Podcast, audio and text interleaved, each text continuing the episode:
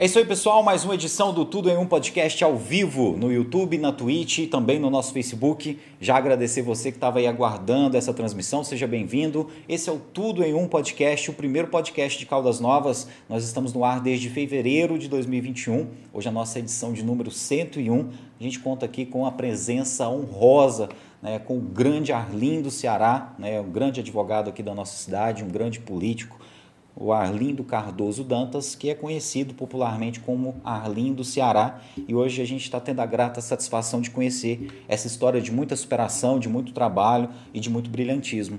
Doutor Arlindo, muito obrigado por senhor ter aceitado o nosso convite e vindo aqui hoje bater esse papo com a gente e compartilhar com o senhor né, essa história de tanta superação, de tanto trabalho, que a gente vai poder conhecer muito melhor hoje, né, ouvindo do senhor um pouco mais de detalhes. Então, muito obrigado. Eu que agradeço. Boa noite, Thierry. Boa noite, Zé Neto, né? Esse nosso colaborador aí. E primeiro tiro o doutor aí, né? Esse negócio de doutor, já pode me chamar de Arlindo Ceará mesmo. Para mim é uma honra, é um prazer poder estar aqui com você. Já conheço esse projeto, vejo tanto que é elogiado pela comunidade e também não é só um comunicador, você também é um colega advogado, né? Muito em breve estará prestando, já, já trabalha há dois anos aí no ramo e tem prestado relevantes serviços a essa comunidade e agora em carreira solo eu tenho certeza que vai vir muito sucesso. Lembrar sempre que o encontro da preparação com a oportunidade gera o rebento chamado sorte. E eu acredito muito piamente no seu talento, na sua desenvoltura, na sua competência e que vai dar, que vai ser um, um, grande talento à disposição do Poder Judiciário. No mais, a honra é toda minha estar aqui com vocês nessa noite. Bom, agradeço senhor as palavras e a gente torce para que realmente seja dessa forma. E a gente está muito feliz, viu, doutor, de o senhor estar aqui hoje, viu, meu amigo? E a gente vai só agradecer os nossos patrocinadores, a gente vai começar esse papo, mas mais uma vez eu agradeço. E além de advogado, você foi professor da minha filha. Hoje, na hora do almoço, a hora que ela soube que eu estaria aqui no é. podcast, ficou muito feliz, falou: manda um abraço para o Thierry, foi meu professor lá no Colégio Vetor, não é isso? Isso. Então mandou um abraço, Isadora Dantas aí, mandando um abraço para você. Um grande abraço para ela também, que era uma, uma, menina que se destacava né, pela inteligência, né, uma grande aluna, e que eu fiquei muito feliz de saber que ela está fazendo direito também. Ah, sim, ela e a mãe dela estão cursando aí, vão para o nono período agora, daqui a um dia estão saindo da faculdade. Já vão fazer o AB daqui uns dias, Se né? Deus quiser. Que coisa boa, doutor. Então um abraço aí, viu, Isadora? Né? E obrigado aí pela força ao nosso podcast. Nós queremos agradecer ao Caldas Novas App, né? Quem não conhece ainda é o aplicativo de Caldas Novas, que é um guia comercial completo da nossa cidade. Entre na loja de aplicativos do seu celular e baixe esse app que você vai ficar sabendo de tudo que tem em Caldas Novas. Então, se você precisar de uma empresa, independente do ramo, lá você vai encontrar. Você vai encontrar escritório de arquiteto, vai encontrar drogarias, farmácias, supermercados, tudo que você precisar tem lá. E é muito interessante que você, com um clique, você já começa a falar com o lojista. Então, se você é lojista, se você tem uma empresa e quer vender mais, a solução para você é o Caldas Novas App. Você vai pagar muito barato para anunciar o seu trabalho lá e o retorno é garantido. São mais de 11 mil downloads até agora desse aplicativo e esse número não para de crescer. Além disso, eles têm um delivery também com os melhores restaurantes, hamburguerias, lanchonetes, pizzarias de Caldas Novas e também tem vagas de emprego. Então, se você quiser aí, né, saber das vagas de emprego de Caldas Novas, lá tem vagas sempre atualizadas. Então, baixe aí na Play Store, na Apple Store, o Caldas Novas App, que eu garanto que você vai gostar muito, viu?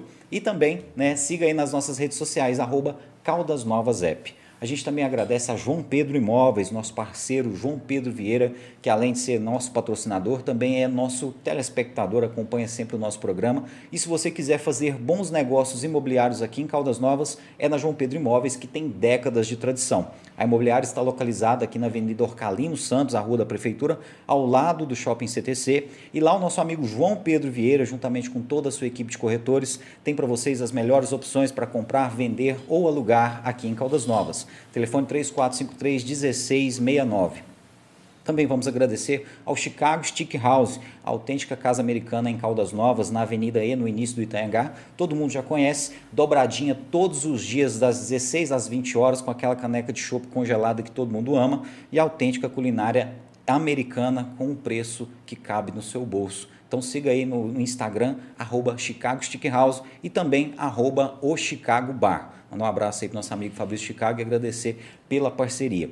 Também queremos agradecer a Automatec Sistemas. Se você precisa fazer a automação comercial da sua empresa, emitir nota fiscal, cupom fiscal, se você precisa de um sistema para gerir o estoque, para fazer a gestão de clientes, a gestão dos seus funcionários, com soluções tributárias, com soluções contábeis, a Automatec tem para você o sistema ideal tudo pensado para o seu segmento, para a sua empresa, especialmente se você tiver supermercado ou mercearia. Então, para conhecer melhor os pacotes da Automatec, entre aí no Instagram da Automatec Sistemas, arroba Automatec Sistemas. Um abraço aí para o nosso amigo Ariel Fabiano. Lembrando que a Automatec está localizada ali abaixo da KGM. E agora sim, a gente começa o nosso papo com o nosso querido amigo Arlindo Ceará.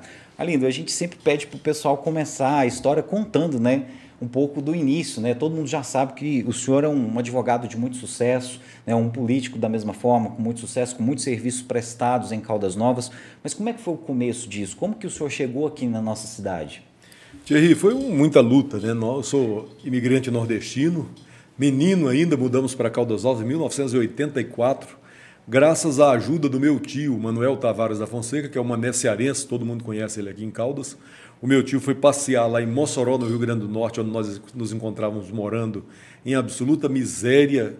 Tava, na semana que ele esteve lá, nós estávamos catando fruta podre no lixão da Cobal de Mossoró para sobreviver.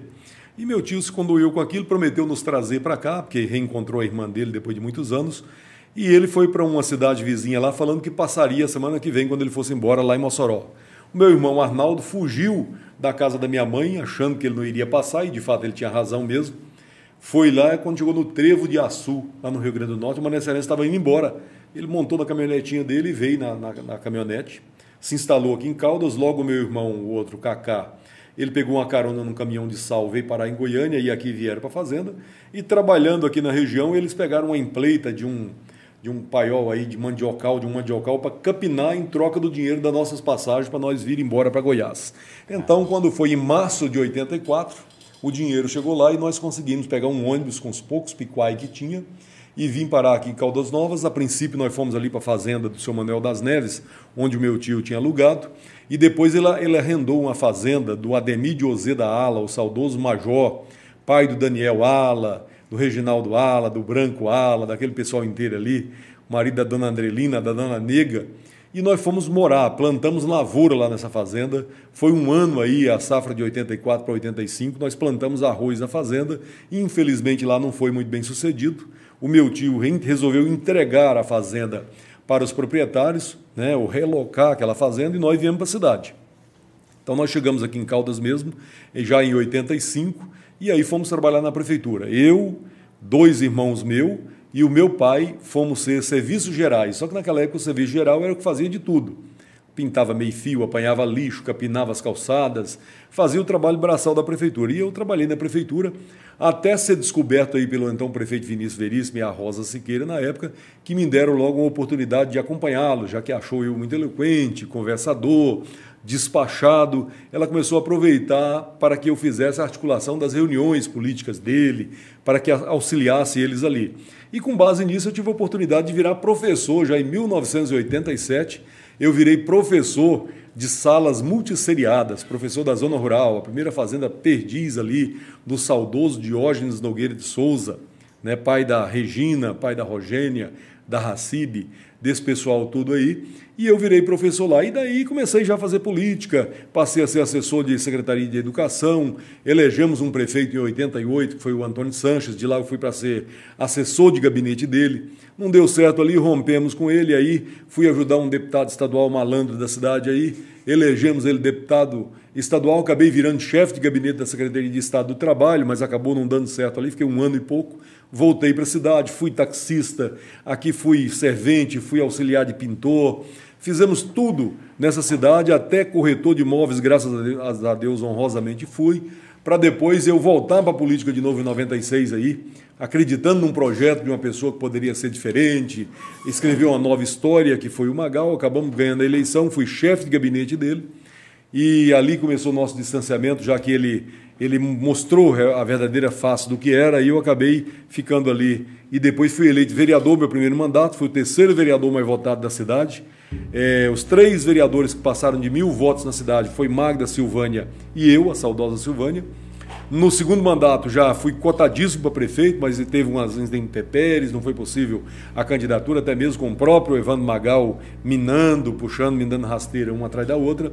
Mas eu fui vereador de novo, segundo mais votado nessa época. E aí foi, segui os mais dois mandatos, e graças a Deus em 2016 eu acabei disputando a eleição, porque a classe política de Caldas se uniu toda contra mim, tomaram os partidos, me deixaram isolado e eu, para não voltar para casa derrotado pelo homem, porque o cara que tem a minha história, a minha biografia, ele pode se aceitar ser derrotado por Deus, que Deus pode tudo e manda em tudo, e eu me submeto à vontade dele. Agora, ser derrotado pelo homem, eu não aceitei naquele momento e fui candidato a prefeito. Apenas eu, com o apoio de poucos amigos aí, em cima de um carro de som, num sol de, sol de 40 graus, Deus me tirou de lá vitorioso. Saí com quase 9 mil votos, gastando pouco mais de 100 mil reais numa campanha e acredito que fui muito vitorioso, porque teve um candidato imperial aí que gastou não sei quantos partidos, gastou milhões e milhões de reais, não conseguiu tirar nem a metade dos votos que tirei sozinho aqui com o apoio do povo nessa cidade. De forma que é um resumo claro, rápido da minha biografia, daquilo que fizemos aí até o momento. Arlindo, a pergunta que tinha naquela época é por que você não saiu vereador novamente? Porque tinha-se a, a, a, opinião popular de que você seria naturalmente eleito novamente. Primeiro, eu já tinha resolvido não ser mais candidato a vereador. Sofri demais. Meus mandatos foram todos dedicados à causa popular, ao combate à corrupção, ao combate à safadeza, à bandidagem que se instalou nessa cidade. Cacei vereador corrupto, denunciei prefeito corrupto, ajudei a prender prefeito ladrão, vagabundo, extorsor e desonesto do dinheiro público, de forma que eu tive uns combates. Eu nunca surfei na crista da onda. Eu sempre fui oposição e essa oposição enfrentei prefeitos aí que fizeram verdadeiro escarcel em cima do povo e eu fui, a, fui a, o couro que se submeteu à chicotada desse, desse povo inteiro. Eu estava cansado. E depois também o cenário político. O que aconteceu? Você tinha sete partidos políticos que se uniram ao Alisson Maia na época, meu companheiro, meu amigo, se uniram ao Alisson Maia com um compromisso. Não aceito o Arlindo Ceará aqui em nada. O Magal, na época candidato a prefeito à reeleição, pegou 23 partidos e isolaram o PDT sozinho. Então eu fiquei, mesmo que eu fosse com os poucos candidatos que eu tinha, eu poderia tirar 3 mil votos, que eu não seria eleito vereador na cidade por causa do coeficiente eleitoral. Então eles fizeram o seguinte: isolaram tanto a oposição a que eu defendia e era oposicionista, me isolaram, e eu não ia jamais me compor com aquele que eu combati durante os quatro anos lá. Então não tinha alternativa. Ou eu voltava para casa de cabeça baixa e aceitando que esse bando de vagabundo, bandido, mercenários da política de Caldas resolveram me isolar, ou eu ia para a luta, colocava a cara a tapa com coragem e determinação, como sempre fiz, com fé em Deus, e ia para a luta. E eu optei pela segunda opção. Fui para a luta, a princípio era sozinho mesmo, chapa pura. Convidei o Sinivaldo Corretor, que seria meu vice, estava até doente na época, em tratamento, mas um moço também corajoso, batalhador. O Sinivaldo falou: só vai nós dois, vamos pra, com a cara a tapa e pronto. Aí depois veio o Adão Gonçalves, que é um grande amigo, uma grande personalidade, uma pessoa que eu gosto, que também foi isolada e preterida como eu. E ele falou: não, você não está sozinho, não, vou colocar minha mulher de vice, chapa pura, e nós vamos para a luta. E graças a Deus, eu, na minha opinião, quando você compara quase 9 mil votos com outro candidato que tinha sete partidos, apoio do governador, apoio de senador, dinheiro farto de empresas, tudo, que, que praticamente tirou mil poucos votos a mais que eu, e uma, uma, o prefeito que estava na época na reeleição, com essa quadrilha de aproveitadores inteira apoiando, inclusive é, o Laranjal inteiro buscando vó, verba e dinheiro para ele, eu considero que a nossa campanha foi, sem dúvida nenhuma, uma campanha vitoriosa e eu saí dela de cabeça erguida, honrado, com o peito estufado e glorificando a Deus, porque Deus, mais uma vez, não me humilhou. E não me humilhou por quê? Eu já vi candidato a prefeito em Caldas Novas, filho de família tradicional, dono de hotel, com vários hotéis apoiando, abriu as urnas e tirou 800 votos. Nós vimos agora um candidato do Império que fez uma carreata que desmontou a cidade, era tido como poderosão, o poder... abriu as urnas e tirou 4 mil e poucos votos. Arlindo Ceará, sozinho em cima do carro de som, com a Nana Gonçalves, com apoio de Deus e do povo e meus irmãos, meus familiares, tirou quase 9 mil votos, de forma que quem que é verdadeiramente o vitorioso e prestigiado nessa cidade? Saí de cabeça erguida, com toda a tranquilidade do mundo, eu, eles tentaram me isolar e acabaram passando uma vergonha, porque eles viram que quando Deus quer, a cadeira que está reservada para você, o outro não senta nela. Então, se Deus quis aquilo, eu saí com, com muita dignidade. Hoje estou na advocacia, de cabeça erguida, com tranquilidade. Não me envergonho do meu passado político. Foi um passado de glória, de batalhas. Agora, eu ouvia muito esses vagabundos, esses bandidos, esses milicianos da política de Caldas Novas, esses prostitutos da política de Caldas Novas, dizer o seguinte: ó Catitu fora da manada é comida de onça. Eu nunca entendi por quê, mas eu entendi, é porque eu não fui igual a eles. Como eu não fui igual a eles, o que, é que eles optaram? Destruir o meu nome com mentiras, com intrigas, com calúnias, com difamação, de forma que tudo que eles fizeram para me derrotar foi destruir aquilo que eu tinha construído, tentar, né, porque não conseguiram, destruir o meu bom nome. Então eles não tinham nada para falar do Arlindo Ceará. Investigaram a minha vida como ninguém. Devassaram a minha vida privada, a minha vida política. Não encontrou nunca um desvio de minha conduta. Aí resolve apostar na mentira. Tudo com o ex-prefeito aí, que é um mentiroso, é, já todo mundo conhece a fama, não precisa falar aqui, foi até processado por mentira, foi preso por corrupção. Então juntou ele que eu combati, juntou a Magda Mofato também, que eu fiz ela passar vergonha nessa cidade, porque tudo de mal que ela fez para o povo, eu fiz ela engolir de volta. Juntou os, os, os apaniguados, aqueles cachorros vira-latas que cercam esse povo e acabaram destruindo o nosso nome aí para tentar me tirar da vida pública. Mas sair da vida pública, não, não, não digo que sair mas eu disputei meu último mandato, saí honrado com a votação que tive, estou aqui de cabeça erguida e preparado para qualquer embate que futuramente possa ser apresentado, estarei preparado para isso. Naquela época, Arlindo, o pessoal falava se tivesse uma união entre o Alisson Maia e o Arlindo Ceará, poderia possivelmente ter um resultado diferente nas eleições daquele ano. Essa união ela seria possível? Ela chegou a ser cogitada? É aquilo que eu te falei, ela não chegou a ser cogitada porque, veja bem, o início da campanha do Alisson, eu tenho um bom trânsito com o Alisson, é meu amigo, a gente tem boa convivência, tranquilo. Mas o que acontece? Teve o Cílio Junqueira, e aí é bom que se diga o seguinte: o Cílio denunciou aquele tal do fura-fila da saúde. Somente eu e o Cílio era oposição dentro da Câmara e inimigos declarados do bandido que estava na prefeitura naquela época. Nós éramos inimigos declarados que nem convite nós recebíamos de nenhum órgão dele e também não aceitaríamos ir. Por quê? Ele estava usando as redes sociais com gente patrocinada com dinheiro público para atacar a minha Auxílio Junqueira e nós enfrentamos, combatemos a venda de área pública, nós fomos responsáveis pelas denúncias que levaram o prefeito à prisão, denunciamos o laranjal dele que estava destruindo a cidade. Então, de forma que eu e o Cílio era oposição. Aí veio aquela fila, fura-fila. Um dia eu estou lá, no, lá na, na, audiência, o promotor me fala que tinham feito a, uma busca e apreensão lá em que encontraram as pastas com meu nome e nome do Cílio. E essa pasta minha e do Cílio estava vazia. Eu falei para o promotor, consciente da minha tranquilidade, falei, ó oh, doutor, mas o que, que vai ter meu lá? Não tem nada, o senhor faz o que tem que ser feito.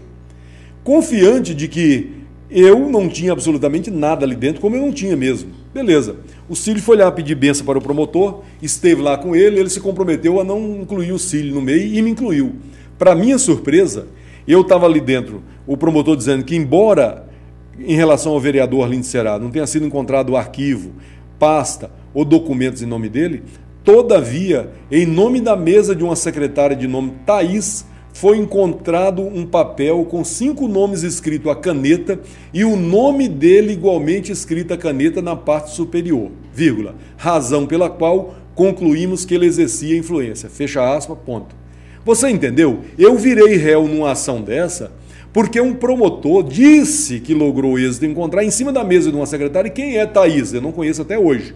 Posso estar passando por ela na rua e não sei quem é, mas ela é sobrinha da Florisvalda, irmã do prefeito Evandro Magal, que estava me processando na, na delegacia porque eu, eu, eu denunciava os abusos lá na Secretaria de Saúde.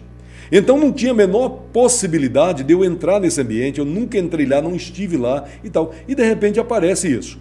Isso assume alta probabilidade, você como advogado sabe disso, de ser uma prova plantada. Porque nessa ação o promotor não qualificou nenhuma dessas pessoas, não, não, não levou para o pro processo nenhuma declaração dela dizendo qual seria o vínculo subjetivo com Arlindo Ceará, nada. É simplesmente cinco nomes escritos a caneta e meu nome igualmente escrito a caneta na parte superior. E aí, botou eu no meio do caldeirão do, daquele povo inteiro, desgastaram e depois veio sete partidos com, com Alisson Maia, concateneado aí com Daniel Caldeira, com esse, com Leandro Rocha, com aquelas pessoas, eles fizeram uma articulação seguinte, para não me aceitar lá dentro. Não me aceitavam. Por quê? Porque era o discurso falso dos paladinos da honestidade, da verdade, aqueles que eu ajudei a construir, porque quem combateu, quem apanhou, quem foi humilhado, quem foi perseguido lá dentro foi o Arlindo Ceará. Inclusive, muitas vezes em defesa do Ciro Junqueira. E ele sabe disso. E aí me senti o quê? Me isolaram. Eles não me aceitavam lá, o PDT meu não ia no, no, no, dentro do partido do Alisson Maia. Ou seja, ele tinha sete partidos fechados, não tinha a menor possibilidade de eu caminhar com aqueles que eu combati, que era o prefeito corrupto da época, então não vou. Aí fiquei isolado. Isolado, eu teria que ter aí no mínimo 40, 35 candidatos no número total, cada um deles tirando aí, é, se tirasse cada um de um pelo outro 200 votos, capaz que eu ia eleito vereador. Mas não tinha, os caras tinham 20 votos, 30 votos. Como é que ia eleito vereador? Podia ter tirado 3.500 votos sozinho que eu não era eleito vereador. Então não ia disputar. Eu sabia então que fizeram tudo para que eu não disputasse. Agora, a minha decisão foi dizer o seguinte: Deus eu aceito me corrigir, aceito me derrotar, aceito me transformar no pó do qual ele me fez homem, me fez gente. Mas o homem, você pode ter certeza que eu não aceito me derrotar. Eu vou lutar, posso até morrer de joelhos, mas eu, eu, eu, prefiro assim viver dessa forma do que cair de joelho diante de qualquer homem. Então o, o, cara morre em pé lutando, mas ele não cai de joelho diante do homem pecador do jeito que eles quiserem me derrotar. E aí fui para a luta. Então, esclarecendo isso, já esclareci mais de uma vez, não havia a mínima possibilidade dessa composição, porque partiu deles, não de mim. Segundo, o Alisson, por mais que ele estivesse na mídia, tudo aquilo lá, e ele sabe disso, não estava ainda preparado para ser prefeito da cidade. Eu vim de uma história, varrendo rua na cidade, pintando meio-fio, fui professor, passei pela educação, passei pelo planejamento, estive na chefia de gabinete do prefeito, de três prefeitos, eu sei onde cada um errou, onde cada um acertou. Portanto, naquele momento, pela minha experiência e qualificação, eu tinha uma qualificação maior, inclusive densidade eleitoral maior, para ser o candidato a prefeito. Concordo. E poderia muito bem o Alisson ter composto conosco como vice-prefeito. Não aceitou, porque na verdade eles me rejeitaram, eles não me aceitaram. Então, a a sociedade precisa saber dos bastidores da política, porque às vezes lá fora você pensa uma coisa e dentro da política, não é só a vaidade que eles dizem pregar, o Arlindo Ceará não foi porque é vaidoso, o fulano é vaidoso, não.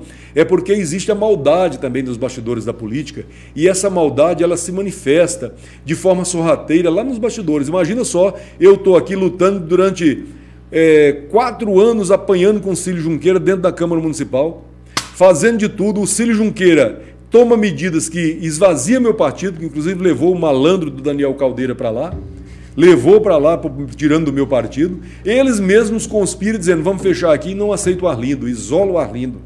Então, quer dizer, e de que adiantou minha luta junto com o Cílio Junqueira? De que adiantou apanhar junto com ele? De que adiantou nós fazendo tantas coisas, denunciar o esquema de fraudes nessa prefeitura? Tudo isso adiantou pelo povo, eu tenho consciência tranquila. Botei na cadeia o prefeito Larápio mesmo, foi preso, ficou 11 dias no Sepaigo, carrega na ficha o status de ex-presidiário, mostrei que é mentiroso, mostrei que era desonesto e tudo bem, cumprimos nosso papel. Mas depois juntar aqueles mesmos que estiveram com, comigo, sofrendo nesse limbo de luta, e eles se fecharem entre eles, me isolando, então foi uma maldade, foi, foi uma rasteira sem precedentes e eu não poderia ceder a ela e graças a Deus não cedi, disputei a eleição e repito, Thierry, estou feliz, vitorioso e honrado. Não me envergonho de dizer que fui candidato a prefeito em 2016 e tirei quase 9 mil votos à confiança desse povão do Novas. Essa questão do fura-fila aí realmente é absurdo, né? Porque eu sei que naquele período ali o senhor não ia conseguir uma balinha na Secretaria não, de Saúde. Gente, né? pelo amor de Deus, você tem uma ideia. Te dá um anador lá. Para você ter uma ideia, eu, eu toda a oposição que eu fiz, eu não, fiz, não fui um homem falastrão, eu fui um homem de resultado, de fundamentar aquilo que eu falava. Tanto que o prefeito foi preso em razão de minhas denúncias. Tanto quando eu falava que Delvi Machado da Silva lá de Morrinhos ficou rico, você é de lá, sabe disso, tem fazendas na região inteira, então estourou nisso aí. O que acontecia dentro da prefeitura. Então eu fui um homem de fundamentar as minhas, as minhas fiscalizações, as minhas denúncias. E tem um detalhe: e tudo que eu fiz, eu fiz os prefeitos voltar atrás. Quando não voltou atrás, foi preso parou na cadeia. Vereador foi caçado, foram presos, estão processados, foram condenados. Então veja bem, eu não fui um homem só que apontei o dedo levianamente falei coisas que não deveria ter falado. Eu provei e deu resultado. E ergui a cabeça. Não teve um. Hoje eu desafio aqui, ó. Eu desafio o ex-prefeito como Zé Araújo, esse ex-prefeito Larápio aí da cidade, a deputada federal, todos eles eu desafio em alto e bom som em qualquer hora do dia ou da noite.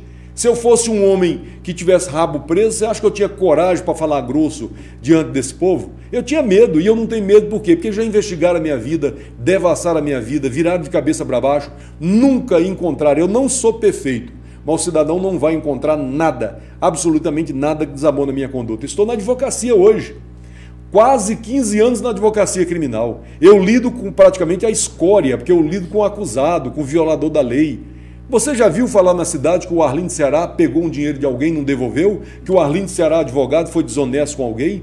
Que o Arlindo Ceará fez algo errado? Que o Arlindo Ceará entrou num... Eu entro em presídio lá dentro, olha só que dia que alguém viu eu falar absolutamente nada, me relacionando com juízes, com todo mundo. Sou, sou combatente, sou incisivo, não me encalo diante de promotor, não me encalo diante de, de, de delegados, respeitosamente me oponho quando o juiz está fugindo do papel dele e eu não tenho problema, e graças a Deus sou um cara respeitado, já tenho mais de 3 mil clientes que eu dei resultado, e eu sou uma pessoa corajosa, humilde, claro, seguro das minhas ações, porque eu procuro não fazer coisas erradas. E assim foi na política. Então, quando eu digo que eu desafio essa cambada de vagabundos, bandidos, da política de Caldas Novas, eu falo isso sem nenhum pudor, porque eu fiz isso a minha vida inteira e continuo sem rabo preso com eles. Arlindo, quando você foi vereador, é, eu acompanhei um pouco do, do último mandato, antes do senhor dar uma pausa, e depois aquele retorno. É, eu acompanhei algumas sessões onde você meio que desmascarava alguns projetos. Chegava alguma coisa lá e o senhor, como exímio operador do direito, falava: Ó, oh, gente, isso aqui ó, não vai chegar no objetivo que eles estão falando por conta disso e disso. É, então, eu muitas vezes, né, até já era estudante de direito, vi algumas coisas que, que realmente, assim, você deixava claro para a população onde eles estavam sendo enganados, onde eles realmente estavam sendo beneficiados. E vi você votando junto quando era para o bem do quando povo. Quando era não, sem né? dúvida, sem dúvida. Mas tinha muita coisa realmente, assim, que talvez desagradava os seus colegas, talvez até explica isso de eles te isolarem, de você não, colocar eles em maus lençóis na verdade, lá. Na verdade é o seguinte, as pessoas falam que a pior coisa é o ciúme. Ciúme de mulher é ruim demais. Mas ciúmes de homem é péssimo. E esses incompetentes da política de Caldas Novas, uma coisa que eles sempre tiveram de mim foi ciúmes e inveja. Inveja da minha eloquência, do meu talento com o povo, do meu carisma, de tudo isso. O próprio prefeito que eu ajudei, eu fui locutor da campanha desse cara, eu fui chefe de gabinete dele. Foi um dos piores sorrateiros que eu tive para me puxar o tapete, para inventar histórias nebulosas de mim. Eu ali dentro, defendendo os projetos dele, ajudando ele, e esse cara ligava com o Valdinho: ah, o cara desceu o cacete na Câmara, o Arlindo Ceará hoje falou isso, fofoca na cidade cidade. Eu levantava cedo, por exemplo, na minha casa tinha 200 pessoas para me pedir bujão de gás, carteira de motorista, que esse vagabundo mandava. Entendeu? Esse malandro mandava para minha casa para quê? Para me queimar com o povo, porque o povo ia me pedir, eu ia dizer não, porque eu não tenho dinheiro para atender essa demanda. O cara ia sair de, com raiva lá e esse malandro dando risada. Tanto que um dia, rapaz chama Johnny, trabalhava na Salu Autopeças. Estou um dia lá em casa e eu já tinha falado para esse cara não mandar mais ninguém pedir trem lá em casa, porque eu chegava lá às 7 horas da manhã, eu já amanhecia tremendo, que eu olhava no meio-fio assim, tinha carroceiro, pipoqueiro, tinha o povo tudo sentado lá, motoqueiro me esperando. Aí fui lá, mandei o Johnny entrar, pois não. Não, que eu estou aqui, que o fulano lá, não vou falar o nome dele não, mas todo mundo sabe que é o maldozinho, o Pinóquio, o mentiroso, o ex-presidiário, me mandou aqui para você me dar uma carteira de motorista. Aí mandou mesmo. Mandou você, que não, meu amigo também. Onde é que vocês encontraram ele lá? Eu estava pescando lá na boca do túnel, mas o saudoso Zé Rosa, Zé Rosa na época era vivo, estava uhum. com o Zé Rosa pescando na boca do túnel. Eu pedi para ele uma carteira de motorista. Ele mandou eu vir aqui que você vai me dar a carteira de motorista. É mesmo, né? Botei o rapaz no carro, levei eles lá pro Demaio, onde o malandro, Pinóquio, desonesto, ex-presidiário, estava. Cheguei lá, entrei na sala, falei para ele, estava ele e o laranjão dele lá, o Cristiano. Falei assim para ele, ó, já pedi para você não mandar ninguém me pedir nada por carteira de motorista, que eu não tenho dinheiro para Não mandei ninguém não, abri a porta, mandei o Johnny e outro rapaz entrar. Ele amarelou na minha frente. Falei, agora para você largar de ser vagabundo, mentiroso, você vai pagar a carteira de motorista para os dois rapazes. Fiz, se esse Johnny estiver por aí me ouvindo, ele vai saber que a carteira de motorista dele saiu dessa forma. Entendeu? Mas esse cara fazia tudo isso para quê? Para me queimar com a opinião pública, para sacanear. E o povo não sabe disso. O povo vê às vezes a gente ficar magoado. E eu te digo uma coisa: eu não sou político de passar a mão na cabeça em quem pisa na bola comigo. Eu ajudei Cleovan Siqueira a ser deputado estadual em Caldas Novas, pisou na bola comigo, nunca mais. Ele pode vender ouro numa maleta que nunca mais ele tem meu apoio. Eu ajudei o Zé Araújo, deixei de ser candidato a prefeito, ajudei o Zé Araújo, pisou na bola comigo, nunca mais. Eu sou amigo da dona Estela, amigo dele, nunca mais eu ando com esse cidadão. Eu ajudei esse malandro aí que foi preso, mentiroso, Mesma coisinha, nunca, eu te digo nunca mais. Eu largo a política e falo, nunca mais ando com esse tipo de gente. O Antônio Sanches, que já morreu, entendeu? A Magda Mofato, porque eu combati a Magda, mas infelizmente por causa do saudoso Maguito, eu fui conduzido a cometer o maior erro da minha vida, que foi conciliar, conciliar com a Magda a pedido do Maguito, porque o Maguito era, era o pretenso governador, o cara estava dentro da minha casa, tinha toda a confiança dele, Caldas Nova ia ter alta representação no governo se ele fosse eleito. A Magda pulou de um para outro, apoiou o candidato Marconi, apoiou Demostra, apoiou não sei quem mais, vem para o Maguito. Os mesmos vagabundos que estavam com ela, como Jefferson Aragão e Mauro Henrique, não aceitaram ela lá, o Maguito me chama e pede fazer um meio de campo. Eu, para atender o governador, passei por cima daquele orgulho meu, atendi essa mulher, depois andaram na rua dizendo que ela me comprou, que eu me vendi, acabaram comigo tanto que na outra eleição eu acabei ficando na suplência quase, né? Na suplência. Ela me tomou um partido, mas Deus fez ela devolver. E depois disso, nunca mais também, dentro da casa dela, no dia que ela estava me devolvendo o mandato, ensaiaram lá uma bobagem de voltar a falar a mesma coisa de mim. Eu caguei na mesa dessa distinta, caguei. Eu, com licença, desculpa a palavra, mas eu falei tanta coisa para ela que é incrível. Tinha lá autoridade, tinha desembargador, tinha o deputado Jovaí, tinha gente famosa de Goiânia, tinha lá uns 300 puxa-saco, por incrível que pareça, eu pergunto na rua se alguém ouviu essa história, ninguém nunca ouviu, quem estava lá não disse nada, porque eu caguei na mesa da senhora Magda Mofato, falei tudo o que precisava falar para ela, para aquele mequetrefe daquele companheiro dela lá, todo mundo. Acabei com ele lá dentro, saí de lá e nunca mais voltei. Tem 11 anos esse episódio, 12 vai fazer agora. Nunca mais voltei. E nunca mais ando também. Não adianta ter dinheiro, achar que é rico, que dinheiro para mim não estou nem aí. Dinheiro bom é o dinheiro que não te tira o sono. E acabou. Esse é o Arlindo Ceará, só autêntico. Você não vai me ver amanhã com duas caras, falar uma coisa e voltar atrás. Às vezes a política te leva por caminhos que você acaba sendo quase que violentado. E eu lembro bem que esse episódio do Maguito, o Maguito já morreu, mas o episódio, episódio dele ter me feito aliar com aqueles, ou aceitar aqueles que eu combatia, foi um estupro que eu sofri em plena luz do dia em via pública. Não deveria nunca ter feito isso. Mas sempre agir de boa fé. E a política não existe boa fé. Existe um bando de jogadores inescrupulosos, gente sem prestígio, sem coração, que joga com estômago no interesse deles. E aí vem. Quando você fala, por exemplo, a população de Caldas. Essa população, quando esse prefeito queria vender área pública, lotava a cidade lá para ir lá me vaiar junto com o Cílio, lá para dizer que nós estávamos contra o asfalto, que ele ia vender a área para o asfalto. Onde é que está o povo do Jequitimar? Onde é que está o povo do Portal? Onde é que está o povo da, das mansões? Continua na poeira, continua recebendo água com caminhão-pipa. E onde está a área que ele vendeu a preço de banana? Está lá no nome de laranjas. Está lá dessa forma. Cadê? E onde é que está? E esse povo está onde? Então eu falava, povo, você está sendo enganado. Mas Caldas Novas Infelizmente, Thierry, nós temos uma cultura, eu disse para você ainda há pouco que você vem de Morrinhos, uma terra elogiável, sabe por quê? Porque Morrinhos hoje tem progresso, tem desenvolvimento, mas tem um detalhe, o eleitor de Morrinhos não aceita vagabundo de Morrinhos, não aceita incompetente Morrinhos. Todos os políticos vagabundos, mentirosos, desonestos que têm Caldas Novas vieram de Morrinhos, expulsos de Morrinhos. Vereador Caçado veio de Morrinhos, esse que estava aí agora, que era vereador também, veio de Morrinhos. O prefeito que foi preso, foi caçado, veio de Morrinhos. De forma que todos que vieram e que escandalizaram a nossa cidade foram expulsos de Morrinhos, porque o povo de Morrinhos, o eleitor de Morrinhos, não aceita vagabundo, não aceita mentiroso, não aceita estelionatário eleitoral. Você vê lá o professor Cleomar, era um homem probo, um homem correto, um homem bom. Mas o professor Cleomar foi eleito prefeito e não deu conta, foi só incompetente. Verdade. Ele não roubou, ele, não, ele só foi incompetente. Vê se o Cleomar ganha para vereador lá em Morrinhos. Aqui o cara mente para o povo, o cara rouba o povo, assalta o povo, caga na boca desse povo, cospe na cara dele, daqui um pouco está em rede social tirando foto ou fazendo um videozinho com a mesma criança que ele botou na poeira, deixou lá sem água, sem energia elétrica, com a mesma criança que muitos ele deixou morrer por falta de assistência médica. E aí esse cara vai lá explorar a miséria daquele coitado por outro na rede social. Oh, é um homem bom, é bom coração, é humano. Ele só é bom quando ele não tem mandato. Então eu costumo dizer o seguinte: para que, que você vai estragar a bondade de uma pessoa que só é bom quando quer te enganar, quando quer seu voto? Então, não vota nele, porque aí ele vai continuar bonzinho aí. Por que, que você vai estragar uma bondade dessa? Então, Caldas Novas, a população acaba sendo culpada. Por quê? Vamos pensar no ex-presidiário, que está aí agora como candidato. Esse ex-presidiário mentiu para o povo lá atrás quando ele prometeu Primeira coisa ele prometeu para o povo, ele ia fazer aqui um clube do povo. Você já tomou banho em piscina do clube do povo Caldas Novas? Nunca. Não. Ele prometeu cerâmica comunitária. Você construiu algum tijolo aqui que tem? Não. Tem.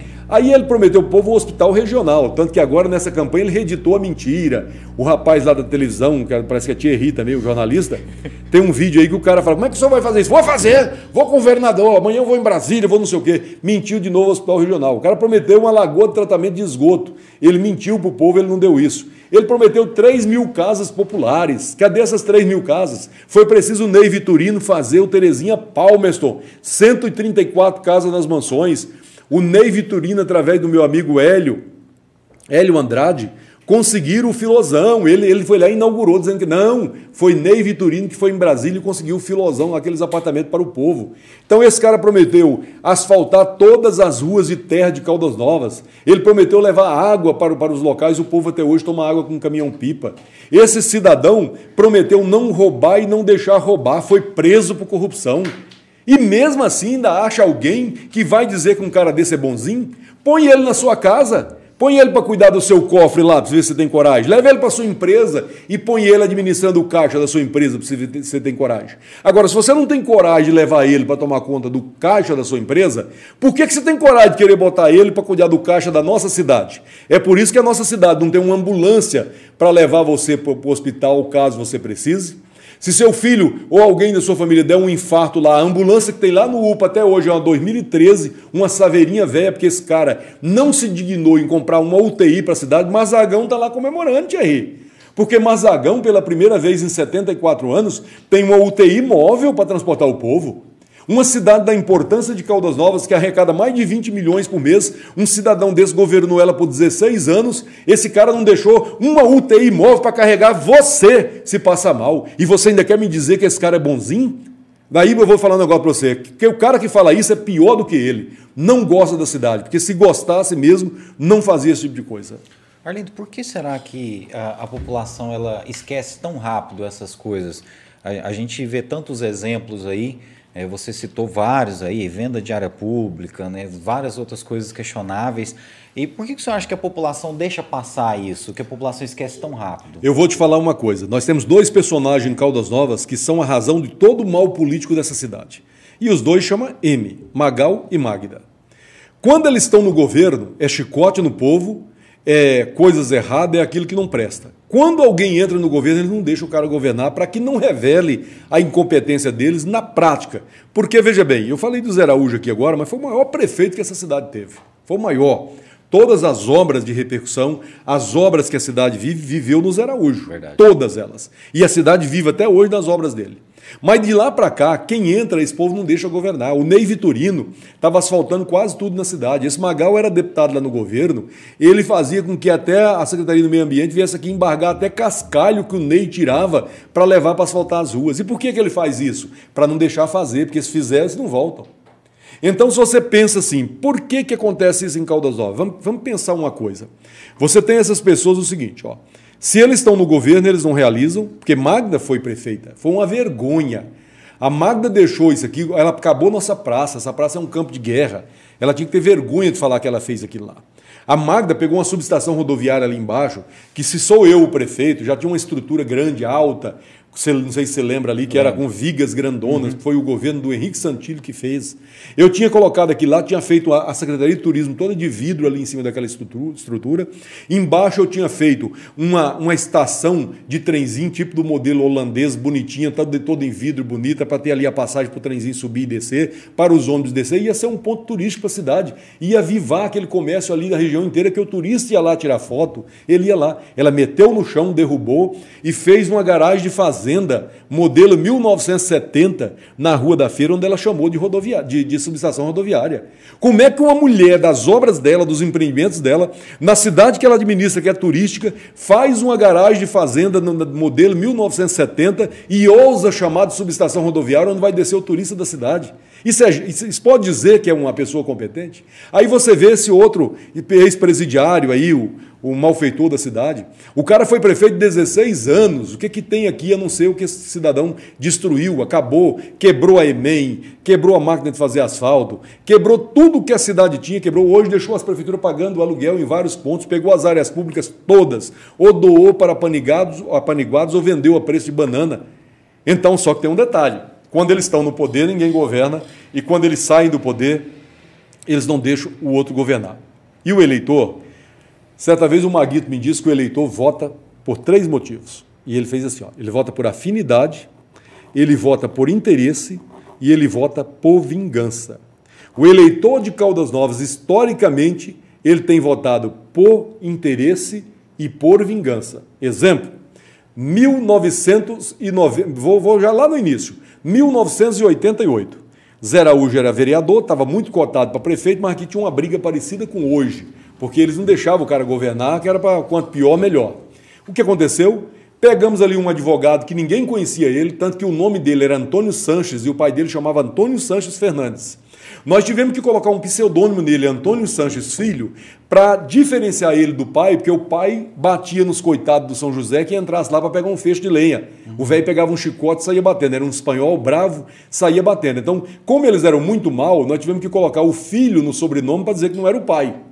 E mesmo assim, por vingança, o eleitor elegeu o Antônio Sanches com 61 votos de frente e nós derrotamos o Araújo. O Antônio Santos foi um homem organizado, mas não teve visão de um realizador. Ele não fez obra, ele organizou a prefeitura, perseguiu muita gente, fez quebra-mola na cidade inteira, que era uma província cheia de quebra-mola. E se você reclamasse, ele mandava fazer um quebra-mola na sua porta e se orgulhava de ser chamado de Tonhão Porreta. Essa é a verdade, não é porque ele morreu que vai virar santo. Quebra-mola também virou uma alcunha dele na época? Virou, Tonhão Quebra-mola, você lembra? Aí tá bom, mas aí o cara, o que, que o cara fez? Para vingar dele, mais uma vez, por vingança, elegeu o Zé Araújo. E aí o Zé Araújo arrebentou a boca do balão. Foi um extraordinário prefeito, tivemos uma extraordinária primeira-dama. A cidade abriu-se, aqui era uma currutela que só tinha uma entrada e uma saída. Caldas Novas se projetou nos anos 90 para uma cidade de primeiro mundo. Zé Araújo saiu da prefeitura com 96% de aprovação. Ele não foi porque não tinha reeleição. A reeleição veio dois anos depois com o Fernando Henrique. Só lá em 96. Aí beleza. Mas aí o povo tem um cidadão na rua, vamos quebrar tudo. Era o bonzinho, fazendo esmola com o chapéu dos outros, abraçando o pobre, igual faz hoje. Mesmo proselitismo. O cara votou nele por interesse. Por interesse. Esse cara, nos primeiros dois anos de governo dele, ele não podia sair na rua que o povo xingava ele, porque foi um desastre. Bêbado brigando na rua, caído no chão sumindo na cidade. Era o dia inteiro com o povo da DEIC lá que aposentou, dando racha de carro em Goiânia. Desesperado, o menino pirou. E aí foi um desastre o governo dele, atrasou o funcionário, tudo, mas o Maguito e uma mulher chamada Nair Lobo e Francisco das Neves, Juquinha da Selg, ajudaram esse cara demais. O Maguito deu uma enchente aqui, derrubou todos os bueiros celulares que o Zé tinha feito. O Maguito deu esses bueiros para ele, deu obra, terminou muita coisa para ele aqui. A Nair Lobo conseguiu quatro escolas que depois ele vinha trair o Maguito e a Nair depois. Ele não soube reconhecer a grandeza deles. E aí ajudou ele, ele conseguiu enganar o povo de novo e se reeleger novamente por interesse. Aí ele foi desastroso mesmo, foi quatro anos igual agora, não pintou meio fio. Não pintou meio fio, foi mesmo aquela dilapidação total da prefeitura de todo o patrimônio. A Magda era odiada, o povo detestava a Magda, tinha fama aí que ela era daquelas assim que o povo corria dela, mas por vingança dele, que saiu da prefeitura com mais de 93% de reprovação, o povo, por vingança, votou na Magda como prefeita.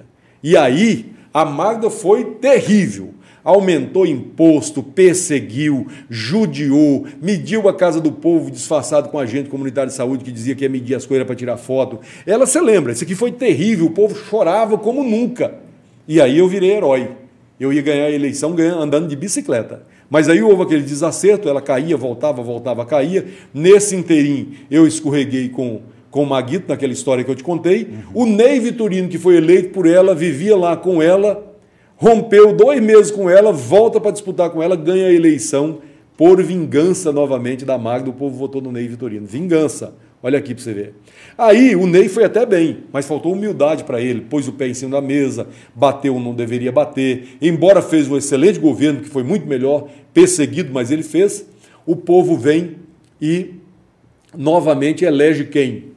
O, o maldozinho Larápio, ex-presidiário aí, para vingar do Ney, que o Ney era Tal. E aí o que aconteceu? O povo elege esse cara de novo, ele fica aí de novo mais um voto do interesse, que você vê agora, eu estou vendo aí o candidato oficial da prefeitura. Você só vê nego tirando foto com ele, mas é um fornecedor, é um bajulador, é aqueles que estão ganhando dinheiro da prefeitura, que tem interesse lá dentro. As empresas têm interesse na prefeitura, que não dão conta de viver sem prefeitura, né? acostumar a mamar nas tetas do governo. E aí esses caras vêm lá de novo, está no interesse aí novamente. Kleber Marra foi eleito de que forma? Kleber Marra foi eleito pelo voto de onde? Vamos ver se você sabe. De onde que ele foi eleito? Olha, nessa análise aí, é. será que foi interesse ou será Não, que foi vingança? Vingança. Vingança porque o ex-presidiário estava tão odiado, destruído, que o povo queria matar ele de pau na rua. E aí o que aconteceu? A Magda, a manipuladora, começou a soltar pesquisa dizendo que quem estava disparado aí era o Belélio, um homem sem qualificação, que pese aí ter sido uma pessoa da segurança pública, mas é um homem absolutamente controverso. É uma pessoa sem muito, sem muito tato para se lidar com aquela pessoa ali, né? Não é nada pessoal, mas é a opinião minha e não mudei até hoje a opinião. O que, que ele fez? Ela alimenta ele, ó. Era incrível. Nas pesquisas dela eu era o mais rejeitado, por quê? Para que ninguém viesse comigo. Ora, se esse cearense doido saiu candidato sozinho, tirou 9 mil votos, se juntar meia dúzia de gente, esse cara vira prefeito, não pode juntar. Então ele é o mais odiado, ele é o mais rejeitado aí, segundo a pesquisa dela. Foi fritando todo mundo, não apostava no Kleber Marra, porque o Kleber sempre fugiu. O Kleber inúmeras vezes ensaiou ser candidato a prefeito. Ele só tinha sido candidato a vereador em 1989, tirou 282 votos em 89, e daí então a família não deixava o Kleber ser candidato a prefeito. Então eles acreditavam que ele não seria. Então desconstrói esse que pode ameaçar, deixa essa meia dúzia e vamos trabalhar aí o, o, o amancebado da mulher, candidato lá que era o fortão, que segundo eles era, que não tinha nenhuma chance também, que a gente sabia.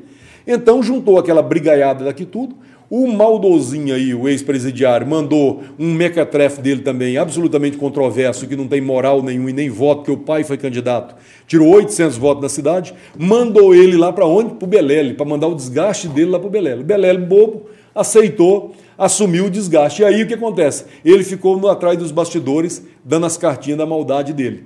O Kleber Mar, diante daquela confusão, da baixaria que virou, tudo isso aí, o povo votou nele por vingança para passar vergonha na Magda e no próprio Maldozinho, o, o ex-presidiário da cidade. Então o Kleber foi mais uma vez eleito por vingança. Então, Caldas Novas, você até hoje tem votado por interesse e por vingança. E enquanto você continuar votando por interesse e por vingança, todos nós vamos tomar no olho do Rodocó. E é isso que vai acontecer com a cidade.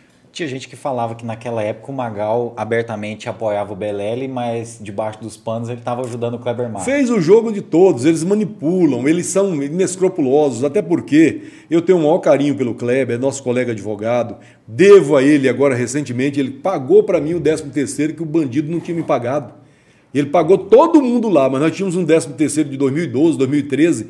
Ele não pagou, só não pagou a mim e ao Cílio Junqueira. Só nós dois. Só nós dois que ele não pagou. O Kleber pagou. Então devo essa fineza para ele, é meu amigo, tenho boa convivência com ele com a família dele. Mas eu te digo uma coisa: é, esses caras manipulam tudo. E, na minha opinião, o, o, eles fizeram tudo isso para quê? Para que a prefeitura não fosse exposta. Eu, o Kleber tinha que ter feito era auditoria geral em prefeitura, encaminhar para o Ministério Público, cadeia nesses vagabundos, cadeia nesses ladrões, tinha que ter cancelado tudo quanto é contrato público. Eu ia mais além. Quem levou vantagem da prefeitura tinha que devolver. E não tinha que ter medo desses vagabundos bandidos, não, porque é esse medo que faz esses vagabundos ressuscitarem para dar prejuízo à cidade mesmo. Porque hoje ainda tem quem falar, ah, mas né, esse menino, ex-presidiário, agora tá bonzinho, tá abraçando os bebês na rua, tá pagando pinga. Ah, o ex-presidiário agora foi ali no menino dar uma bicicleta. Ah, o ex-presidiário tá dando uma cesta básica e filmando. De dia que você falou que alguém que faz o favor para os outros, filma. Eu atendo os outros o dia inteiro. Você viu rara nesse dia uma mulher me fragrou dando cesta básica, pôs na rede social. Eu localizei, pedi até tira, mas ela foi me parabenizando, porque era na pandemia. Eu estava lá distribuindo e eu não filmo isso para ninguém. Por quê? Porque a Bíblia diz que quando você fizer com a mão, não deixa a direita, a esquerda saber que você fez, não. Agora, qual o cara que vai te ajudar e quer te expor? Ou acha que é bonitinho o cara filmar você, te colocar na rede social para explorar a sua miséria? Não é não. Faz isso porque é maldoso, tem um coração ruim, é estelionatário. Ele quer simplesmente tirar vantagem daquilo que ele pode tirar enganando o povo, o que sempre fez.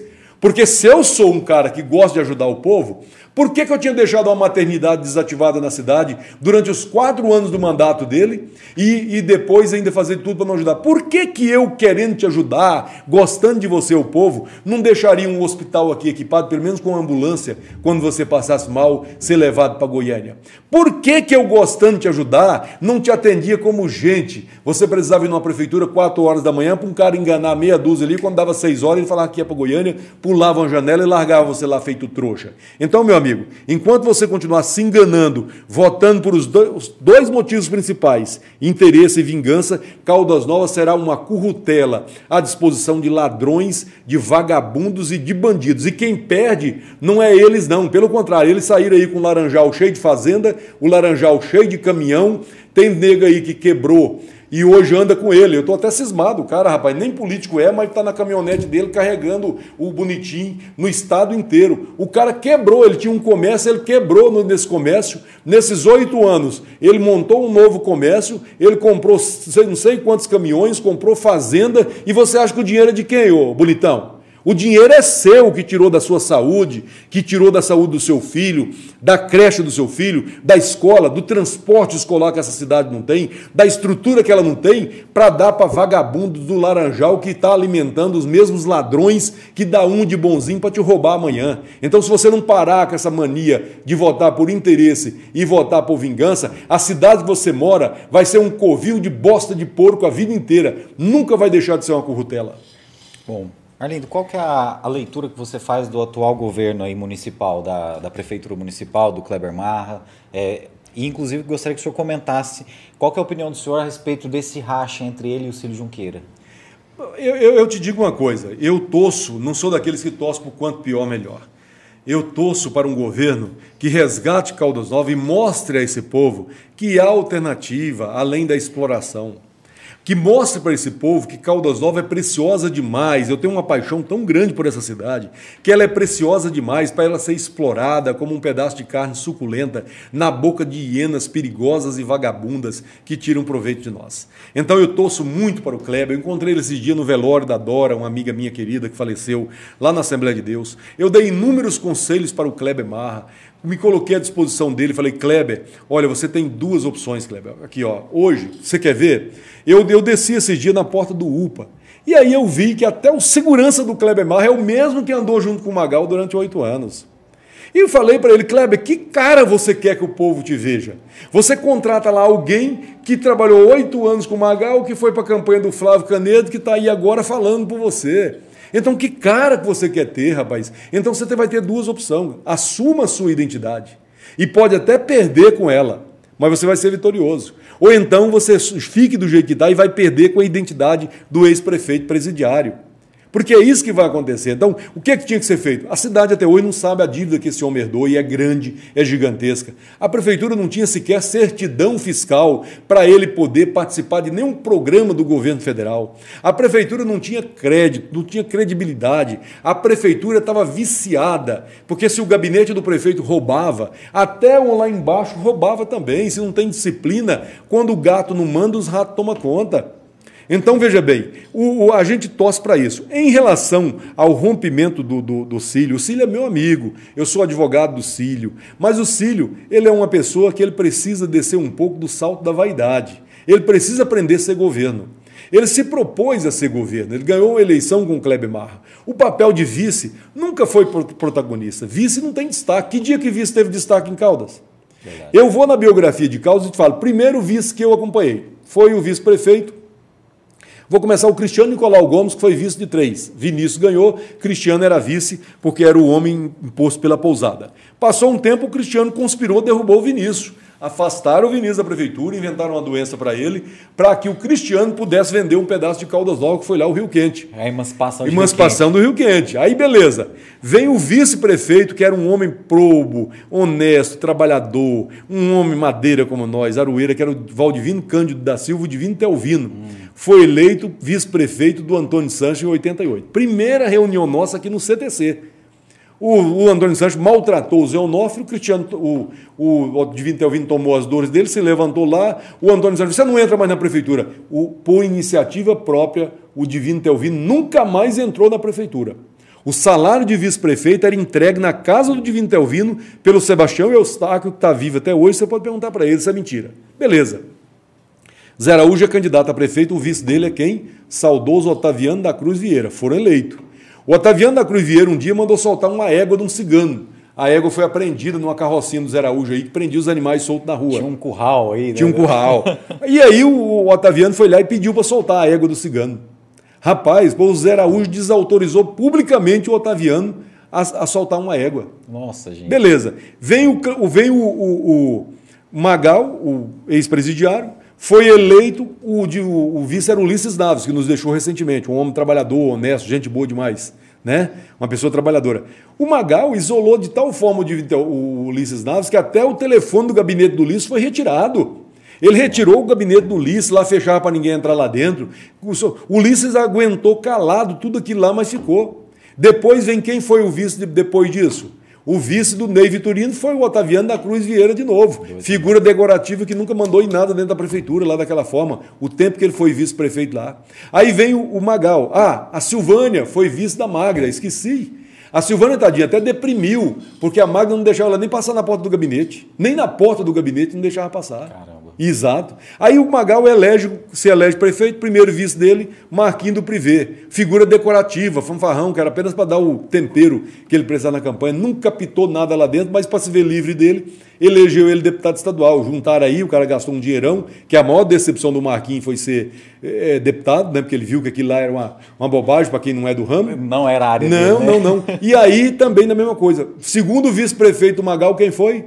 Doutor Fernando Verdade. Rezende. Mesma coisa. Fernando Rezende não participou nem da comissão responsável pelo Covid na cidade, se ele era médico, nem isso. Então, como é que o Cílio quer destaque como vice-prefeito? Ele tinha que saber ser governo, ter humildade, somar com o prefeito, não ficar criando esse denuncismo que criou, porque se, se aliou com gente que está aí pelo quanto pior, melhor, pessoa despreparada, desonesta, por sinal, que fica aí querendo o quanto pior, melhor. E aí vai com denuncismo, vai com essa bobagem toda, perdeu uma grande oportunidade, porque eu acho que o Cílio poderia ser o candidato natural do prefeito agora, com todo o apoio da máquina pública, e ele está aí um parceiro somando. Mas eu te digo uma coisa, você não pode sentar num ônibus na primeira viagem, já querer a janela e que alguém vá te abanando. Ele tem que saber sentar no corredor e esperar a vez dele de ir para a janela. E me parece que falta essa paciência para o Cílio. Não estou falando aqui desautorizado, porque já falei isso para ele e eu não sou homem de falar pelas costas. O que eu falei aqui, eu já falei para o Kleber Marra e já falei para o Cílio Junqueira, falta nele humildade. E tanto é verdade que um dia eu falei para o Cílio o Cílio foi um homem muito prestigiado do governo do Ney Vitorino. O Cílio foi secretário de administração, cumulou finanças, finanças não, é, administração, cumulou educação e cumulou também o PROCON. Quando chegou as contas do, do, do Ney Vitorino lá na Câmara, o Cílio votou contra para desaprovar as contas, das contas que ele participou, que ele geriu. Como é que você explica isso? É estranho. Então tá errado. Então eu acho assim, é um cara gente boa, uma pessoa que tem meu respeito, é meu amigo, mas falta ele essa percepção, essa inteligência de parar com essa vaidade e atrapalhar. É hora de dar as mãos. Caldas Novas só tem um caminho, é acertar com quem está aí. Eu acho que o Kleber tem que acertar, tem que balançar essa poeira, ele tem que tirar as pedras que o atrapalham, afastar as rochas da corrupção que estão lá atrapalhando ele. Ele precisa tirar e mostrar que a cidade tem um caminho de construção, de reconstrução, para que a gente possa dar um exemplo e que o eleitor, por vingança, por vingança de novo, cadê aqui, ó, por vingança, não devolva a prefeitura para os mesmos bandidos que colocaram a prefeitura na situação que ela está, que dilapidaram esse patrimônio, que acabaram com essa cidade. Então o povo tem que ter essa responsabilidade. E a população de Caldas Novas também tem. Você vai ter um teste agora. Vai ter um teste do voto aí. Você vai ver negro que reclamava. Você pode olhar a rede social do cara quando esse cara estava na prefeitura aí, era só chororô, reclamação, revolta, aquela coisa inteirinha. Você vai ver ele com adesivo do cara. E aquilo, eu estou vingando do Kleber Marra. Está vingando, tá vingando você, rapaz. Você está colocando é um, um fogo no seu rabo para queimar, porque é isso que você está fazendo. Você está vingando de prefeito, não. Não está vingando de quem você votou e você está arrependido, não. Você está vingando de seu filho, que estudou numa, numa, numa, escola, numa creche, em que desviaram o dinheiro do ar-condicionado e passou lá na escola os ar-condicionado que comprou de um laranjal, de um apaniguado, muitos anos perdido lá, porque não tinha um transformador para ligar um, para ligar um, um ar-condicionado na escola. Então, você não está vingando de ninguém, não. Você está vingando é de você mesmo. Enquanto você não aprender que você está vingando é de você mesmo, Caldas Novas, com licença da palavra, vai continuar sendo a bosta que tem sido por causa de eleitor que pensa dessa forma do que tem feito na cidade.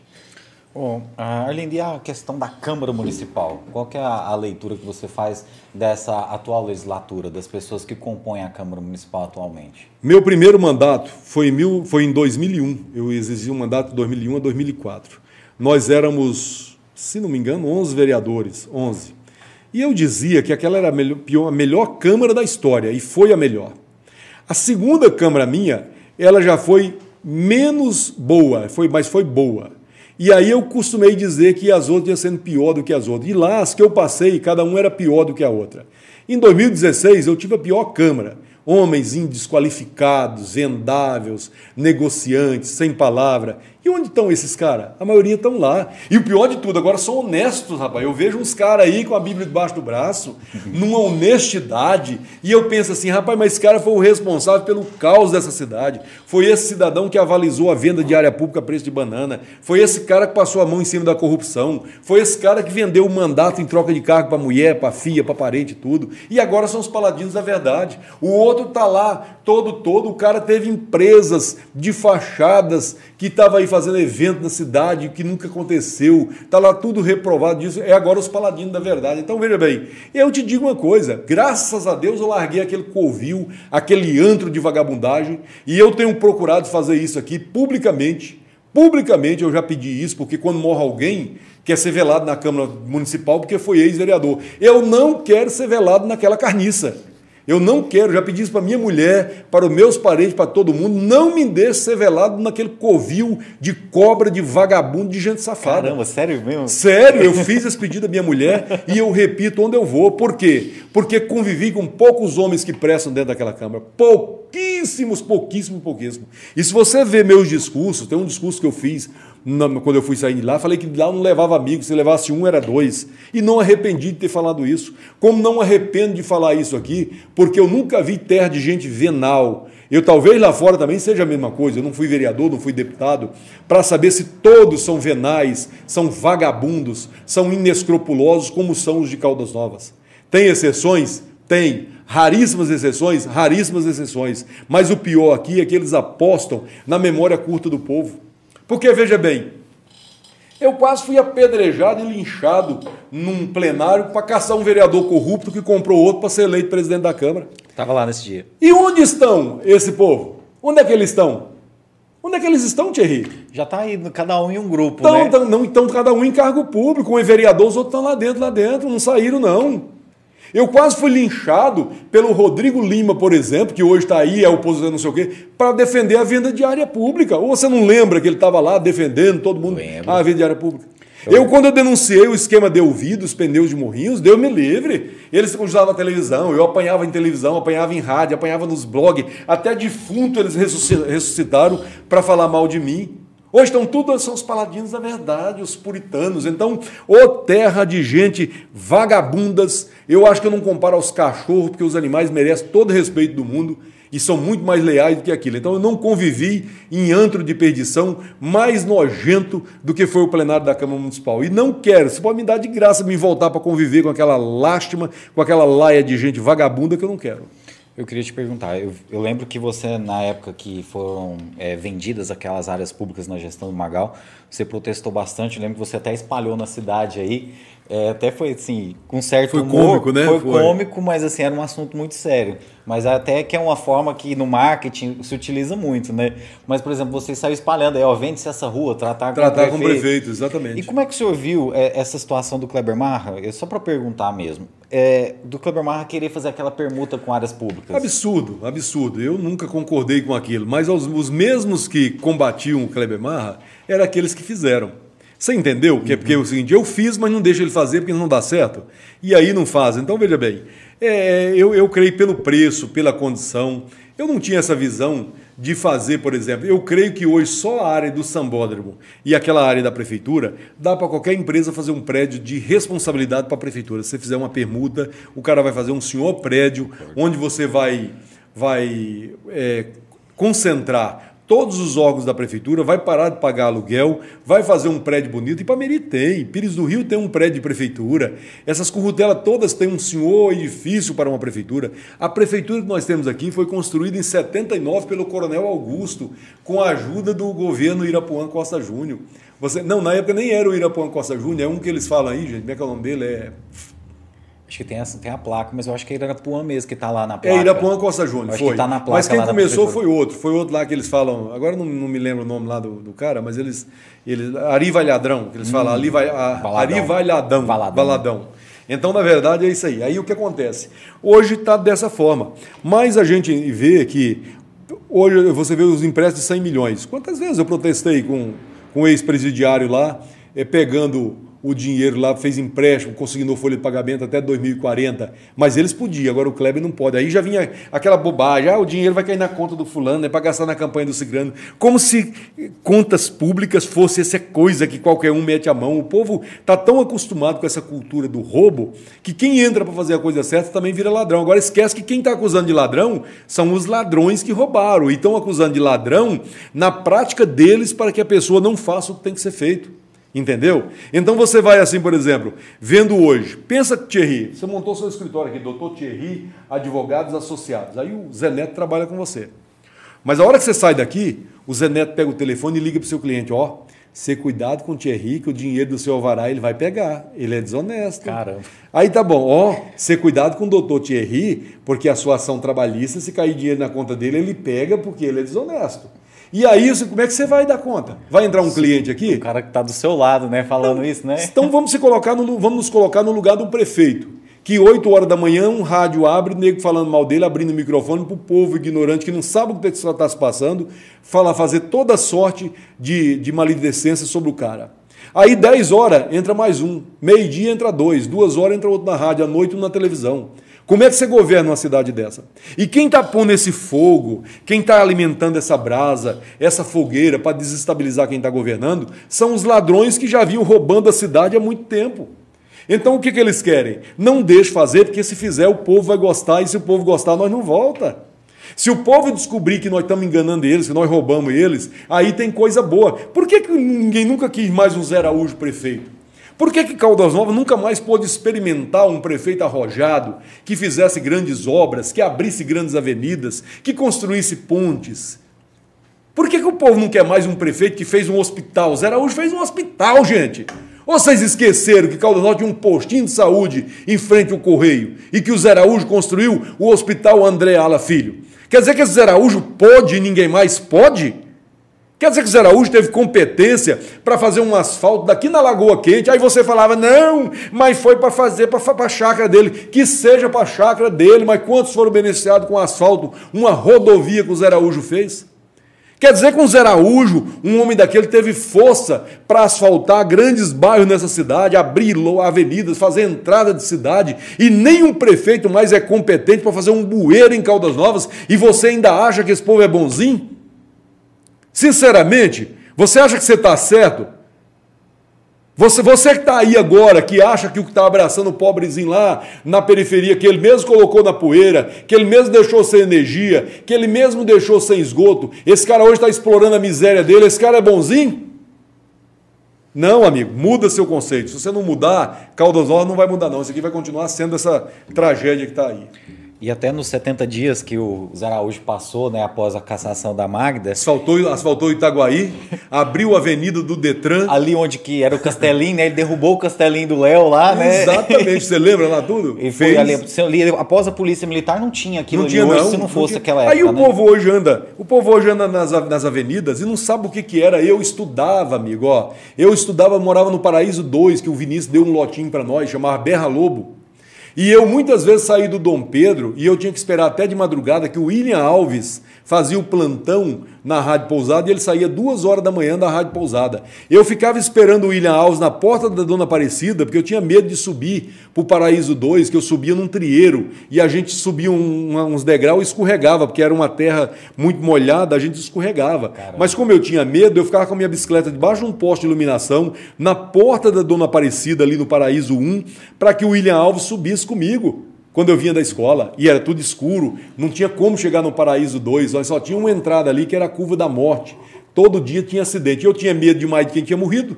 Eu não passava naquela curva da morte, nem que, a, que o trem né, daquele jeito lá. Então, a verdade é o seguinte: Caldas Nova com Zé Araújo teve entrada para todo é lado, grandes avenidas, fez aeroporto, fez tudo, e você fala que ele não presta. Foi candidato a vereador agora, você deu dois mil e poucos votos para ele. Aí você quer cidade que presta? Você está querendo cidade que presta? Sendo conivente, votando nos mesmos bandidos, achando que ele te estuprar, te violentar, achando que ele roubar não é seu dinheiro, né? Porque se ele pagar uma pinga no boteco, se ele te der um abraço, ou se ele for no seu chá de fralda sem ser convidado, porque tem um aí que está indo em chá de fralda sem ser convidado. Ele pega um amigo e vai até em chá de fralda sem ser convidado, tanto que um vagabundo desse está com vontade de aparecer, rapaz. Então, eleitor, se você achar que vai continuar votando nesses vagabundos, sendo enganado, sendo estuprado, sendo violentado do jeito que você está, você ainda quer uma cidade que presta ainda? Você está querendo mesmo? Ah, fala sério, velho. Bom, Arlindo, o Evaldo está fazendo uma pergunta aqui. Eu acho que você até já meio que deu o caminho sobre isso. Você falou que qualquer empresário se interessaria pela área do sambódromo ali, do parquinho, né? E pela área da prefeitura para fazer um prédio decente que realmente né, abrigasse todos os órgãos da prefeitura sem pagar aluguel. O Evaldo fala que, eh, fala que você acha importante descentralizar os serviços públicos, Arlindo, levar a prefeitura para um espaço longe do centro para desafogar o trânsito e aqui eu completo também para desenvolver uma região da nossa cidade que ainda precisa de mais espaço, né? É, o que, que, o senhor tem a respeito disso? Caldas Novas há muito está ultrapassada a sua estrutura administrativa. Há muito. Haja vista essa, essa proliferação de órgãos públicos pagando aluguéis milionários para paniguados. Porque o que estava ali são apaniguados. Tem prédios hoje em mau estado de conservação que dá um péssimo conforto para quem trabalha e pior ainda para quem frequenta. Então é preciso centralizar tudo isso para que a máquina adquira eficiência. De que forma? Se você tem órgãos públicos onde o prefeito, que é o principal gestor, circula livremente neles, e eu te diria uma coisa, eu acho que o prefeito que se preza um dia, ele tinha que ter um prédio público onde os departamentos, o gabinete dele fica no centro, vidro, que o povo vai ver o prefeito, ele está lá trabalhando e não tem esse negócio de porta fechada, tem que atender o povo e ser o gerentão do povo. Se você tivesse isso, uma estrutura dessa para fazer e levar até mesmo para desenvolver outros setores, aproveitar áreas, expandir, porque nós temos aqui hoje um empreendedor que precisa tirar o chapéu para ele, que é esse menino aí, esse Fabrício. Pode falar o que for do Fabrício, mas onde ele pôs a mão é outro setor. Esses dias eu olhei lá aquele setor no fundo do aeroporto ali, você lá tem ruas que o ex-presidiário fez um asfaltinho que a água já levou na primeira chuva, que era biodegradável. E você tem, por exemplo, o local em que o Fabrício colocou a mão, você parece que está nos Estados Unidos. Uma rua de diferença é um bairro dos Estados Unidos. Então, se essa eficiência dessas pessoas que investem, levam o investimento para poder lucrar e eles lucram, por que, que a prefeitura não pode dar esse retorno para a população, transformar a cidade em lugares melhores? Então, essa questão da concentração dos prédios públicos, com uma boa estrutura, como Goiânia fez, Itumbiara fez, ou a, é, Uberlândia fez, está passando da hora de fazer em Caldas Novas, mas só vai acontecer quando a cidade deixar de ser amadora e começar a ter gente de verdade que gosta da cidade e tem visão empreendedora. E, sobretudo, Deus ter misericórdia e levar daqui os M's do mal que quando tá não faz porque não, eles têm outras intenção maléfica e quando ele sai não deixa ninguém fazer porque é a turma do atraso, é a turma do quanto pior melhor, é a turma dos vagabundos que querem isso aqui apenas para explorar para eles. O senhor falou dos M's aí, né, Magal e Magda. E agora parece que eles vão ser né, oponentes aí. Mentira, outra mentira. Federal. Outra o que, que você acha? mentira, ô Thierry. Eu tô cansado do povo falar, Arlindo, você tinha razão. Até hoje eu não dei uma opinião nessa cidade que tivesse errada. Esse malandro aí, ó, só tá ameaçando ser candidato a deputado federal. Você sabe para que que é? E, vamos, vamos ver uma coisa. Pensa bem. Esse cara saiu da prefeitura amargando uma rejeição gigantesca. Lá na casa dele, falam que a mulher escondia corda, faca, porque ele ia suicidar. Ele ficou desempregado, ele pirou, ele ia suicidar.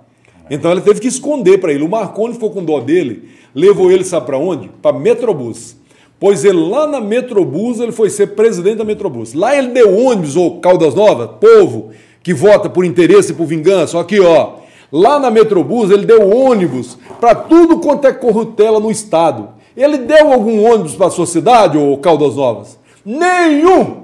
Ele não deu nenhum ônibus para transportar seus filhos, nenhum. E ele foi candidato a deputado. Ele foi eleito? Não, ficou na terceira suplência. Terceira suplência, Caldodó. Lá, com Metrobus, com grana, com governo. Aí, beleza. O Marconi costurou para esse cara virar deputado, não foi? Tirou três deputados e fez ele subir para deputado.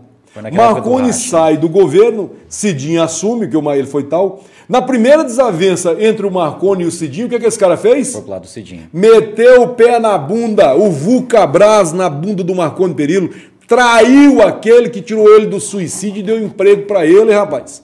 Foi lá babar ovo do Cidinho, virou líder do governo Cidinho, líder, o homem que mais falava pelo governo no estado inteiro. Fez alguma coisa para você, leitor, que vota por interesse e por vingança? Fez alguma coisa pela sua cidade? Nada! Você continuou comendo bosta de cachorro. Foi essa a verdade. E aí ele foi eleito, Thierry? Dessa vez aí, sim. Não, não foi, foi não. Ficou na suplente ainda? de novo. Foi na próxima que ele foi, foi eleito? É, foi suplente de novo. Não foi eleito, não. E aí agora esse cara sai desgastado, milionário está, tá rico, aí não pode reclamar não, porque tem muita flor do laranjal carregando ele aí, ixi, não falta. Nada no nome dele ele não tem, viu? Eu tô com as açõezinhas contra ele que eu ganhei dando moral para mim, pro Sogelo e para outros aí. Não consegue receber não, porque o menino não tem nada no nome dele, nem uma bicicleta. Mas o Laranjal, ele anda de carro de luxo, viaja o estado inteiro, tá fazendo firula o dia inteiro. É milagre, né? Porque eu nunca vi falar o cara que não trabalha, agora tá você tá, acha que vai sair estadual, tá. então? E aí o seguinte, ó, Caldas Novas, o que, que é a jogada dele? Isso aí é para chantagear a Magda, porque eles não fazem política. Eles jogam baralho, eles jogam carteado, eles têm carta da manga. E aí o que acontece é o seguinte: ele vai chantagear a Magda, a Magda fala que ele pode atrapalhar ela muito aqui dentro, e ele vai dizer: não, então tá bom, eu venho para estadual, desde que você pague a minha campanha para estadual.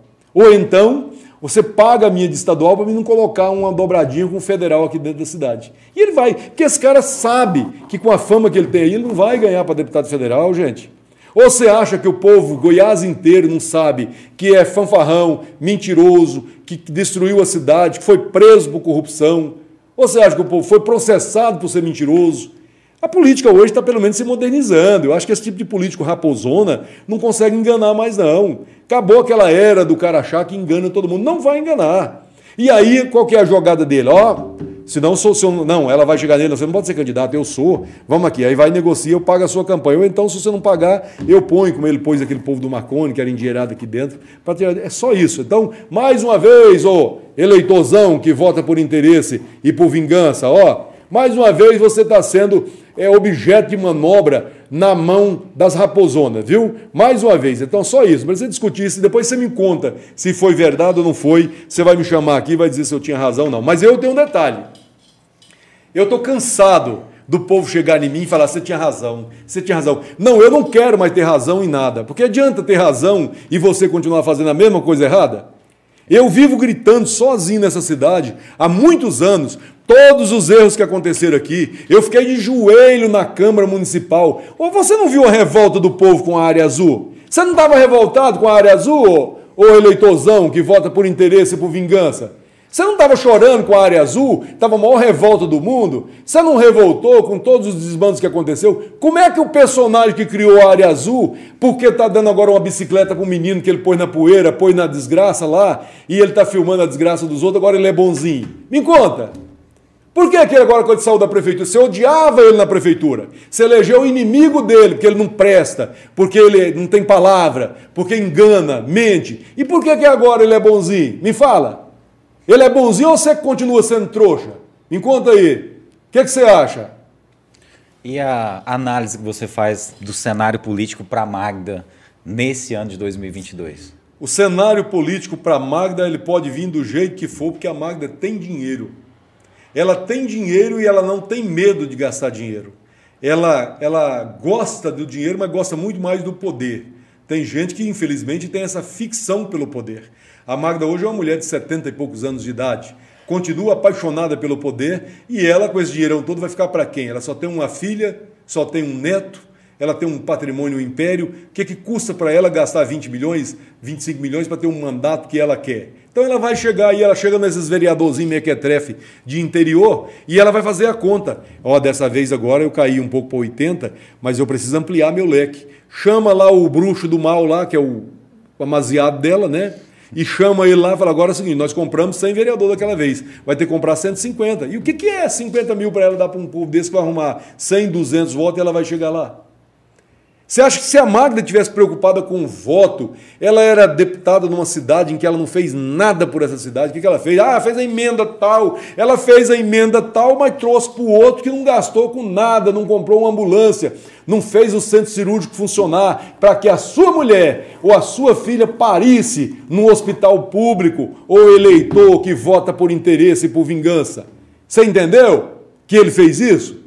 E aí o que acontece? Ela também lá dentro, mesma coisa. Então, se ela trouxe 2 milhões e 800 mil para a cidade naquela emenda, e ele gastou esse dinheiro com propaganda, comprando o que não deveria comprar, era eles dois que você tinha que punir. Ela que fez dessa forma e ele que gastou esse dinheiro inescrupulosamente. Mas não, eles vão estar juntos de novo, enganando o eleitor bobão que chora quando o chicote cai no seu lombo, que desespera com o aumento de IPTU, que desespera com a área azul na cidade, que desespera com os roubos que acontecem aí, mas quando chega a eleição, mete o adesivão no carro, porque esse dia eu encontrei um empresário, rapaz, que está em dificuldade. Não, Encontrei o cara, o cara está em dificuldade, eu até ia ajudar ele, mas não deu certo ajudar. Aí ele chegou para mim e falou assim: não, até o fulano me prometeu que se ele ganhar, ele vai me pôr no IPASGO, vai dar um jeito de me pôr lá no IPASGO para mim fazer. Falei, rapaz, mas você lembra aquela vez que você tinha uma empresa ele comprou você, ele te humilhava lá para não te pagar. Eu, inclusive, fiz de tudo. Você bravo, querendo pular dentro do gabinete dele para quebrar a cara dele, eu não deixava você fazer um trem desse para você. Depois, ele não comprou um parafuso na sua loja loja, você faliu, porque esse cara comprava tudo na cidade de fora e não comprou você. Agora o cara vai acreditar na mentira dele, porque se ele ganhar, vai pôr ele no IPASGO, que agora ele está doente e está precisando do IPASGO. Você acha que está certo isso? Ô, ô bobão, ou que vota por interesse ou por vingança, ele pode até ganhar, mas você vai continuar doente sem IPASGO.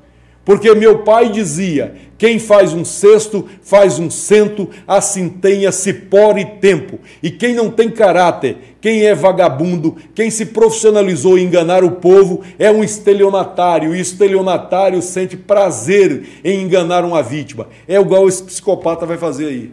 Cara, que ditado legal esse aí. Seu pai. Meu pai falava isso: quem faz um cesto, faz um cento, assim tenha cipó e tempo.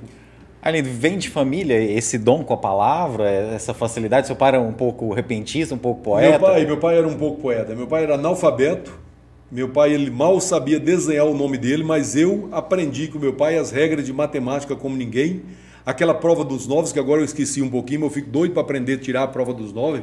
Meu pai fazia qualquer conta e tirava a prova dos nove e o resultado estava igualzinho. Você podia somar o que quisesse para ele, um homem analfabeto. Então meu pai era meio poeta, tinha muitas poesias que ele falava, tinha muita coisa boa. Eu até perdi uma grande oportunidade, porque eu nos últimos dias dele eu queria, eu até cheguei a comprar um gravador, mas ele não sabia operar, porque eu queria que ele fosse gravando tudo aquilo que ele tinha guardado para mim editar um livro com os pensamentos, com as coisas bonitas que ele tinha. Então, meu pai era assim, minha mãe também era assim.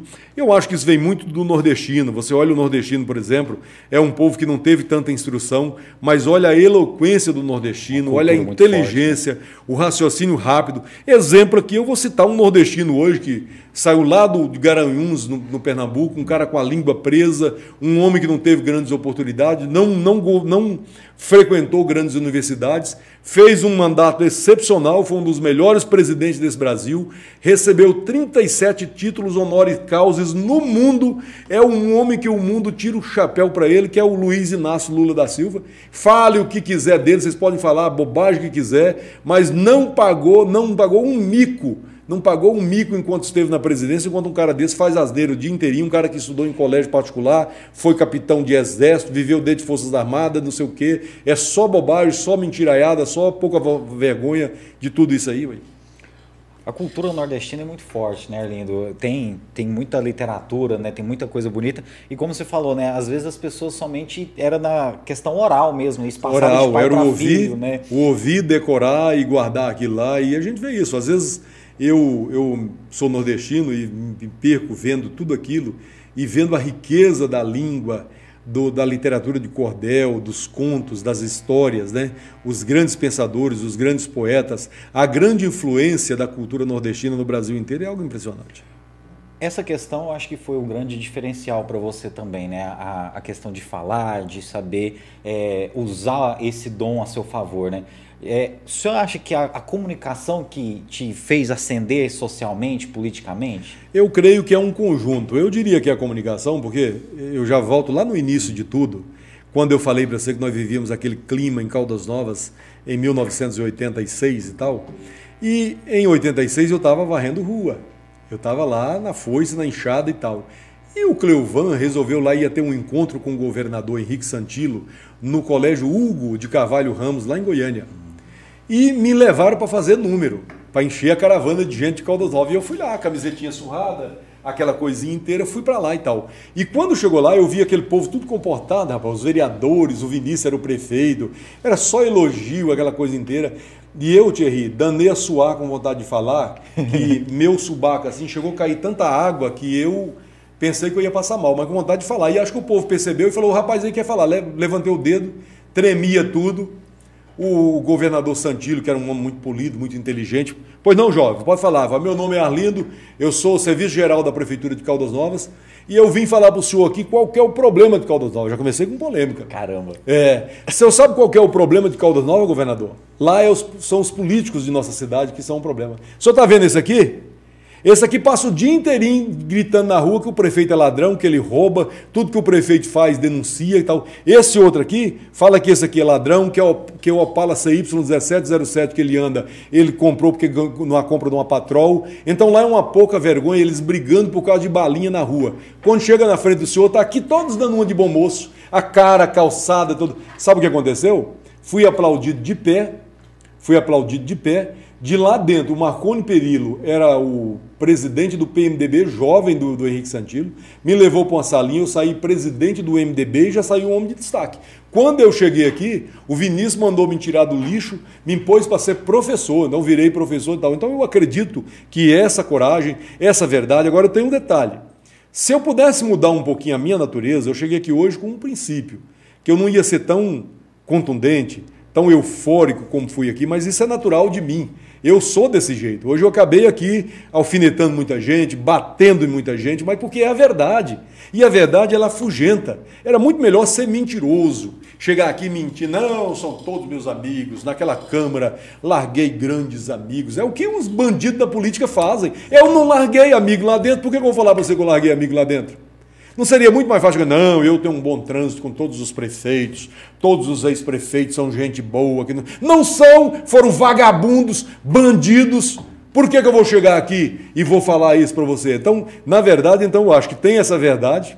Eu sinto que ela me distanciou dos objetivos que eu precisava na política, mas ao mesmo tempo, se eu tiver que ter um cargo público vendendo a alma para o capeta, você pode ter certeza que eu não vou ter esse cargo público de jeito nenhum. E se eu chegar um dia a ocupar uma prefeitura ou qualquer coisa, vai ser com verdade, com transparência, com isso, porque Você como eu, eu sou um homem revoltado com os políticos, que fui um homem, cara mais enganado pela classe de político vagabundo da cidade de Caldas Novas. E por que, que eu vou ser um político vagabundo para enganar o povo? Então o povo vai saber se um dia elegeu o Arlindo Serai para fazer o seguinte, ó, se está legal, eu elogio, mas se não está legal, eu meto pau, não tem compromisso com ninguém e botar vagabundo, bandido, ladrão na cadeia, porque é lá que eles merecem estar. Arlindo, por que, que a verdade incomoda tanto? E parece que quanto mais, eu sou muito jovem, mas assim, parece que quanto mais os anos passam, mais eu percebo que o povo tem rejeitado a verdade, que a verdade tem incomodado muito mais do que antes. João 8,44 diz que o diabo é mentiroso e é o pai da mentira. Se o, se o diabo é o pai da mentira e a mentira fascina, é porque o diabo está governando, o diabo está aliciando. Porque como é que você explica, por exemplo, hoje a maior preocupação do governo federal é acabar com as fake news nas eleições desse ano, que o TSE vai acabar. Mas o que é uma fake news? Fake news é uma mentira que você planta aqui para dizer que o fulano não presta, o Beltrano não vale nada e você vai acreditar nela porque chegou pela internet. Então, se você responsabiliza a fake news, você acaba com a mentira e, consequentemente, alguém tem que sobreviver com a verdade. E as pessoas não gostam da verdade. A verdade é fugenta. Eu fico imaginando agora quantos inimigos eu construí aqui. Porque eu acabei relembrando quem foi corrupto, eu relembrei quem foi caçado, onde eles estão. Eu acabei relembrando um bandido que acho que o povo esqueceu, que está ali tirando foto, explorando a miséria alheia para dar uma de bonzinho. E aí tem gente que fala, mas você viu lá, a página dele tinha um milhão de acessos. Um milhão, aquilo é outra mentira. Eles compram uma maquininha para impulsionar as visualizações, para enganar você, o eleitor otário que vota por, por interesse, por vingança. Entendeu como é que é? Ele faz aquilo para te enganar, então é a mentira enganando. Então, a mentira, Thierry, ela, ela fascina. Eu já me questionei muitas vezes. Será que, por exemplo, compensou eu ser tão verdadeiro porque eu estou aqui abrindo as tripas, mostrando as vísceras para o povo. Ele está lá, isso é um demagogo, mentiroso. Se eu tivesse aqui mentindo, não, sinceramente, eu tenho grandes amigos na política de Caldas. Lá na Câmara todos são meus amigos, é um povo bom, trabalhador. Olha os prefeitos aí, eu, mas esse cara aí, nós tivemos um pequeno desacerto, mas é um homem muito bom. Uma pessoa... Vou falar isso para quê? Para mentir, para enganar você, para dar uma de bonzinho? Não, não presta. São vagabundos, são bandidos, são mentirosos, são estelionatários por que, que eu vou falar aqui para agradar? Então tenho certeza que não agrada, não. Quem gosta de mim, gosta do jeito que eu sou. Comigo é quente, é frio ou quente. Morto, eu morno, eu vomito. Eu não aceito. Então, é frio, é quente, morno, eu vou vomitar sempre. É isso aí.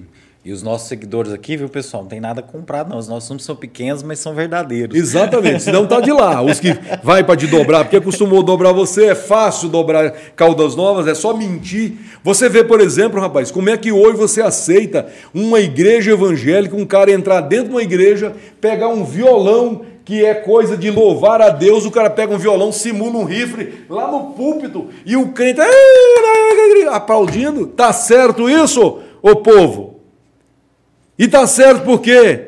Porque se o diabo está dominando, se João 8,44 fala que o diabo é mentiroso e o pai da mentira, e você está se apaixonando pela mentira, você está fazendo, sabe o quê? Seguindo o legado do Satanás, o diabo. E é por isso que Caldas Nova vive essa fase que ela vive há muitos anos, porque há muitos anos Caldas Nova tem sido governada pela mentira. E aqui é uma relação de promiscuidade pura promiscuidade, os interesses escusos em detrimento do interesse coletivo, o interesse de um pequeno grupo de abutres, de canalhas, de vagabundos, de exploradores que fizeram dessa cidade um pedaço de carne na mão de hiena suculenta. Essa é a verdade. Arlindo, você já deu sua opinião sobre o presidente, né? A gente já, já ficou muito claro. É, eu falo para o pessoal que está fazendo as perguntas, já, vai, já vamos fazer as perguntas aqui. É, agradecer o Daniel Souza Dias, está mandando um abraço aqui para gente. É o, é o, Daniel lá da QG Comunicação. Gente boa. Que uh, agora ele está num projeto aí. Ele foi Esse é gente boa, não é mentira não, viu, Daniel? É... Porque também se não prestasse, eu falava rasgado que você não presta. Ele está num projeto agora fora do estado, salvo engano, ele está em São Paulo, né? Ele está no Sudeste e está tá trampando aí, mas está acompanhando a gente. Esse, esse, feriado agora ele vai estar tá aqui em casa, a gente quer trazer ele aqui no nosso podcast para bater um papo. Ele fez uma perguntinha, a gente já vai fazer. O, acho que é Deus Neri Miranda, que entrevista maravilhosa, conversar com gente, gente inteligente outro nível. Obrigado. O Johnny Bays mandando boa noite aqui para a gente. A gente já vai ler também os comentários, as perguntas que tem no Facebook. Mas qual que é a sua opinião sobre o governo de Goiás, sobre o Caiado hoje? O Caiado ele é uma incógnita, né? Porque na verdade o Caiado prometeu muito, foi um grande combativo, deputado federal, um parlamentar e senador de grande respeito, especialmente defendendo a causa do agronegócio. Sempre foi um cara. Caiado sempre teve cara, ele nunca foi um homem para se esconder atrás de nada. Mas eu creio o seguinte: a vantagem que o Caiado tem hoje no governo é que é o seguinte: há muito tempo o governo de Goiás não tem escândalo esses escândalos aí envolvendo a chamada corrupção já tinha virado um costume muito grande no estado de Goiás. A segurança pública tem avançado. Evidentemente que tem umas coisas aí que o Ministério Público vai passar a investigar, esses supostos confrontos aí, essa mortandade. A Polícia de Goiás é uma das que mais mata no Brasil hoje e a gente não pode jamais aceitar que a polícia se troque pelo bandido. Uma coisa é o policial bravo, heróico, se envolver numa troca de tiros no meio da rua legítima e atirar num criminoso e matar. Outra hora é o policial cometer crimes sobre a égide de estar cumprindo a segurança pública. Então, Goiás vive um momento desse, mas de qualquer forma tem combatido a criminalidade. Embora os fins não justifiquem os meios, isso é um assunto para que o Ministério Público e as autoridades possam investigar, mas são esses pontos aí. O resto é que eu acho que ele foi muito preguiçoso, né? Ele foi um homem que comunicou mal, preguiçoso, mas de qualquer forma, no cenário político que aí vai se, se, se desenhando agora, eu acho que é temerário o povo trocar a estabilidade de quem já conhece a máquina, de quem já está lá, a experiência de quem está lá com o trabalho que tem prestado, com um aventureiro qualquer que vai chegando aí por enquanto. Bom, é, já que a gente chegou no tema segurança pública, Arlindo, eu queria te perguntar e não sei se você vai querer comentar esse assunto, se você não quiser, tudo bem, é, a respeito daquele caso que aconteceu na sua casa, que as pessoas entraram lá possivelmente para fazer um assalto. Você acha que era um assalto mesmo? Você acha que aquilo poderia ser algo encomendado? Aquilo foi um assalto, foi um assalto, mas eu vivi, eu vivi um lado difícil daquela questão, porque eu fiquei dentro do conflito da cúpula da segurança pública do estado de Goiás. Eu fui, eu fui em Goiânia várias vezes depor naquela questão lá, porque virou uma disputa entre polícias. Hum. E eu, como vítima, acabei indo depor algumas vezes. Assim, aquelas pessoas estavam nessa cidade, já tinha mais de 15 dias, andando em um veículo Fox branco, fortemente armado. Eles já tinham roubado o Sesc, o Dona Xepa, os sacolão da cidade todos, postos de gasolina. Eles tinham roubado a Silvânia ali do sacolão, a, o filho da Thelma Belo, até ficou conhecido como ladrão da botina. Lembra que tinha um ladrão da botina na hum. cidade? E é estranho que a nossa polícia não tivesse sabendo daquilo. E um detalhe, quando assim que os ladrões saíram da minha casa, que houve o tiroteio na porta da minha casa, o Bruno, que é um excelente policial, maravilhoso policial, tinha saído daqui para descombinar com o comando tinha ido para fora. Mas o Bruno me mandou imediatamente as fotos do cara. Arlindo, é esses, reconheça aí, dos quais eu reconheci dois. Falou, pois esses caras vieram de Anápolis, eles já tem 15 dias que estão aí, assim, assim, assim, tá todo mundo monitorado. O Bruno era da inteligência antes. Da, mas estava lá em Goiânia, uhum. entendeu? Foi lá de Goiânia que veio quem resolveu o problema, que é o BOP, entendeu? E aqui, o comando estava levando os caras para o outro lado da cidade. Enquanto os caras estavam dormindo lá no Itapema. Então o BOP chegou aqui, isolou, mandou desligar os rádios da viatura, não escute o fulano aí. E já sabia monitorar, fechar lá e de madrugada invadiu e fez Achou o lugar certo. Achou o lugar certo. Então veja bem, nada mentira da cabeça que aqui nós tínhamos o seguinte: infelizmente, quando alguém começa a usar a segurança pública para se defender, para se promover, é muito perigoso. Porque a gente não sabe até que ponto essas pessoas são capazes. Aqui já não teve sequestro forjado? Você não lembra que forjaram um sequestro? Uma menina até boa, inteligente, forjou um sequestro para dar para vitimizar o candidato dela. Você lembra disso? Lembro. Então aqui tinha muito disso. Você pode ver, naquela época tinha assalto todo dia em Caldas. Tem mais assalto na cidade? Não. Morte, quantos homicídios tinha por dia naquela época em Caldas Novas? 2012 foi uma coisa. E aí surreal, vinha um né? ladrão né? aqui, o ladrão roubava, mas era o inimigo, o adversário dele que morria em confronto com a polícia. Os caras iam embora e levavam dinheiro. Então eu não estou aqui acusando ninguém, mas estou dizendo que eu tenho alta suspeita, pelo que eu vivi dentro da cúpula de segurança pública, que havia de alguma forma um acordo, uma complacência com essas pessoas para poder fazer crime na cidade. Entendeu? Entendi. E os caras se deram mal por quê? Porque não foi quem estava aqui no comando que resolveu que tentou tirar proveito disso, inclusive tive um bate, um bate-boca com essa pessoa, porque veio dizer que eu devia favor à Polícia Militar do Estado de Goiás, pelo contrário, eu não devia favor, eu devia gratidão àqueles que foram lá arriscar a vida, que defendeu minha família e minha mulher, mas também eu não sou obrigado a ter compromisso político com ninguém que representava a polícia, não. Tanto que lá quando estive lá com o Coronel Paulo em Goiânia, dei todas as declarações, falei tudo o que falava e o que pensava. Porque a pessoa que entrou lá em casa, eles entraram aleatoriamente, Thierry. Ao contrário do que muita gente prega aí, algumas línguas maledicentes, andaram falando bobagem. Ah, é porque o Arlindo Será prometeu não sei o quê. Ah, porque tinha um ouro na casa dele. Ô, povo, para, tem, tem que parar de vagabundo, parar de criar, criar vergonha na cara e parar de inventar a história dos outros. Esse dia, uma menina entrou lá em casa, moça, amiguinha da minha da minha filha, está lá com a minha menina e ela está lá tirando foto das minhas torneiras no banheiro. E a minha menina assustou, falou: Uai, por que, que você está tirando foto? Então eu vou mandar para meu pai, que meu pai fica falando lá em casa que as torneiras aqui é de ouro.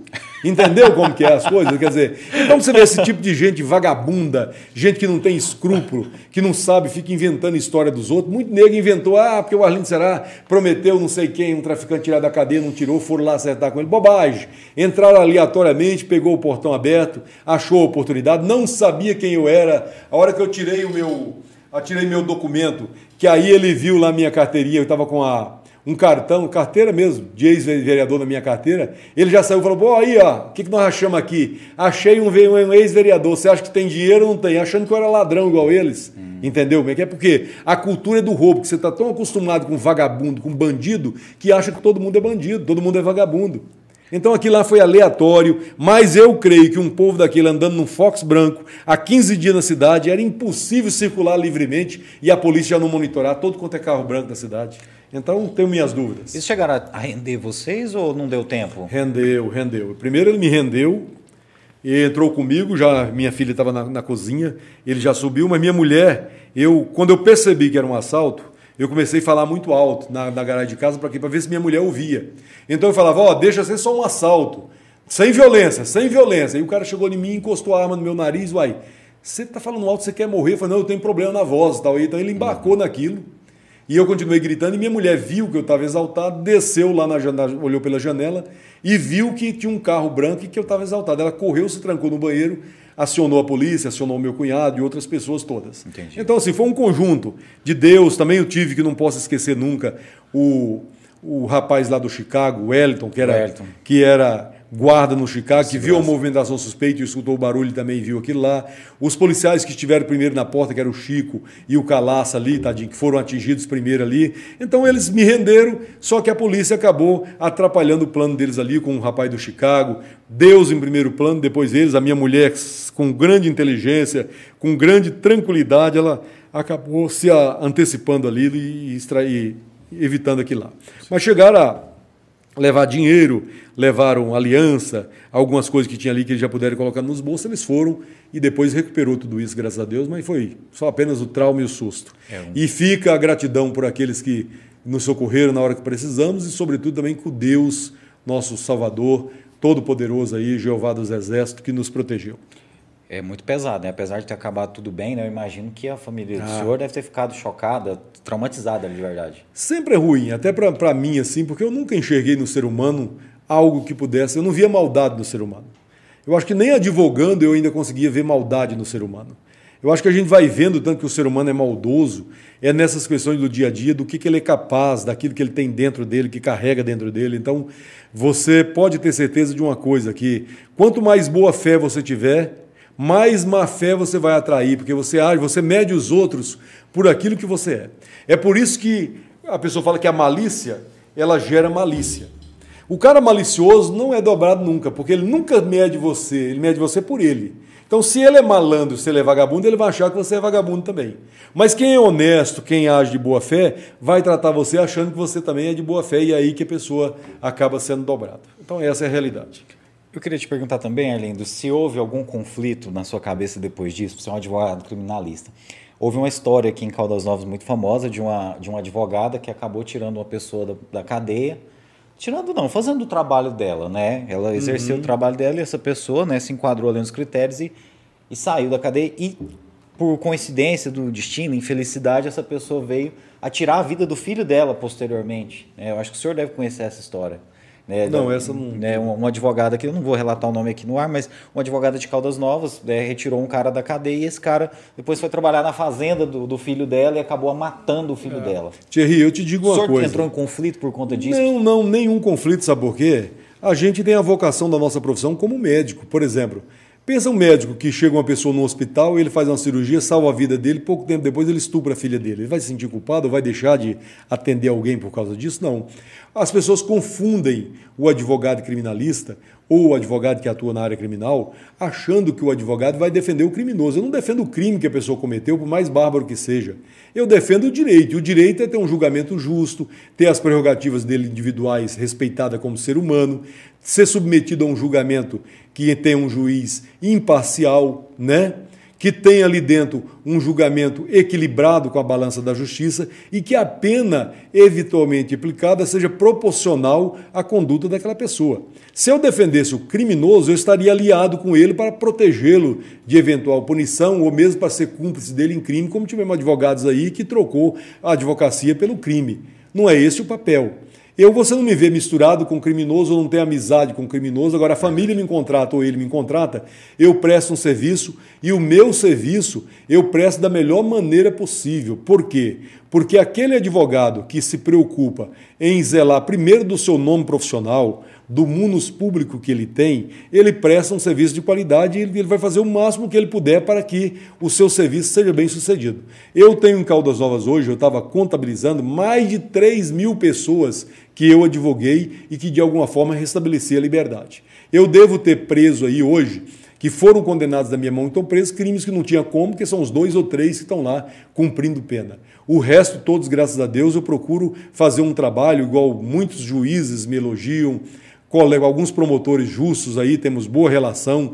Tem delegado que fala que se um dia cometesse um crime, contrataria o Arlindo Ceará para advogar. Por quê? Porque enxerga nesse cara uma dedicação à causa da justiça. E o criminoso, por mais ignomioso que seja o crime que ele comete, ele não decai do direito à, à legalidade, ao julgamento justo. Por quê? Nós tivemos agora um exemplo de um julgamento que extrapolou as esferas do permitido, que foi o julgamento da Lava Jato.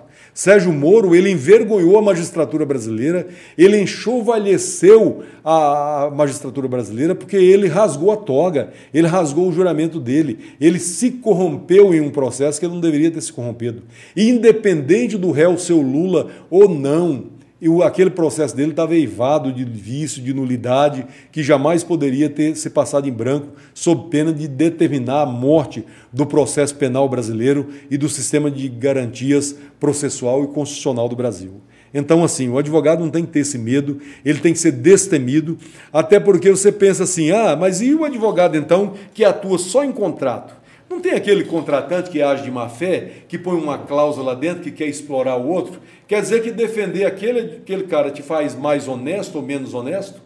Ao passo que te defender alguém que comete um crime, não aquela pessoa, mas defender o direito daquela pessoa, um julgamento justo, vai te fazer mais criminoso ou não criminoso? Então eu não tenho nenhuma crise de consciência, pelo contrário, a minha crise de consciência é quando eu acho que eu fiz menos do que deveria ter feito pela limitação humana, que a gente é limitado, pela falta de conhecimento em algum momento em que eu deixei de aplicar uma tese que seria mais bem sucedida, isso me incomoda. O resto não, até porque, graças a Deus, eu me, tudo aquilo que eu me proponho fazer, eu faço com paixão, eu faço com dedicação, mas, sobretudo, eu faço com isenção.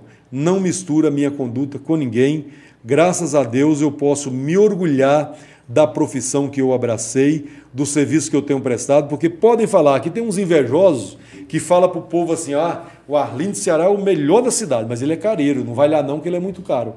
Aí o cara vai num desses aí, menino está começando novo, cobra o dobro do que eu cobraria dele. O cara volta depois, Arlindo, mas quanto você eu, mas o que é isso? Eu fui na onda. Do... Isso é um invejoso, porque o invejoso ele acha assim: ó, como é que eu destruo esse cara? Não, mas se eu falar que ele é ruim, o povo não vai acreditar, porque muita gente fala bem dele. Então eu vou falar que ele é bom, mas vou falar para não procurar ele não, porque ele é careiro, porque ele é isso, ele é aquilo. Aí o cara não procura, vai no outro ali que às vezes faz um serviço que não deveria daquela forma que foi feito, não é menosprezando ninguém, porque eu acho que todo mundo tem o conhecimento, mas essa é uma forma do mentiroso, do invejoso, do vagabundo despreparado querer jogar uma pedra como sempre jogou, né? Porque hoje eu digo o seguinte: o cara chegou um momento na cidade aqui que falaram tão mal de mim, mas tão mal de mim, que até eu acreditei que eu não prestava. Eu entrei em crise mesmo, em conflito, olhava no espelho, rapaz, mas eu me conheço. Cheguei aqui varrendo rua.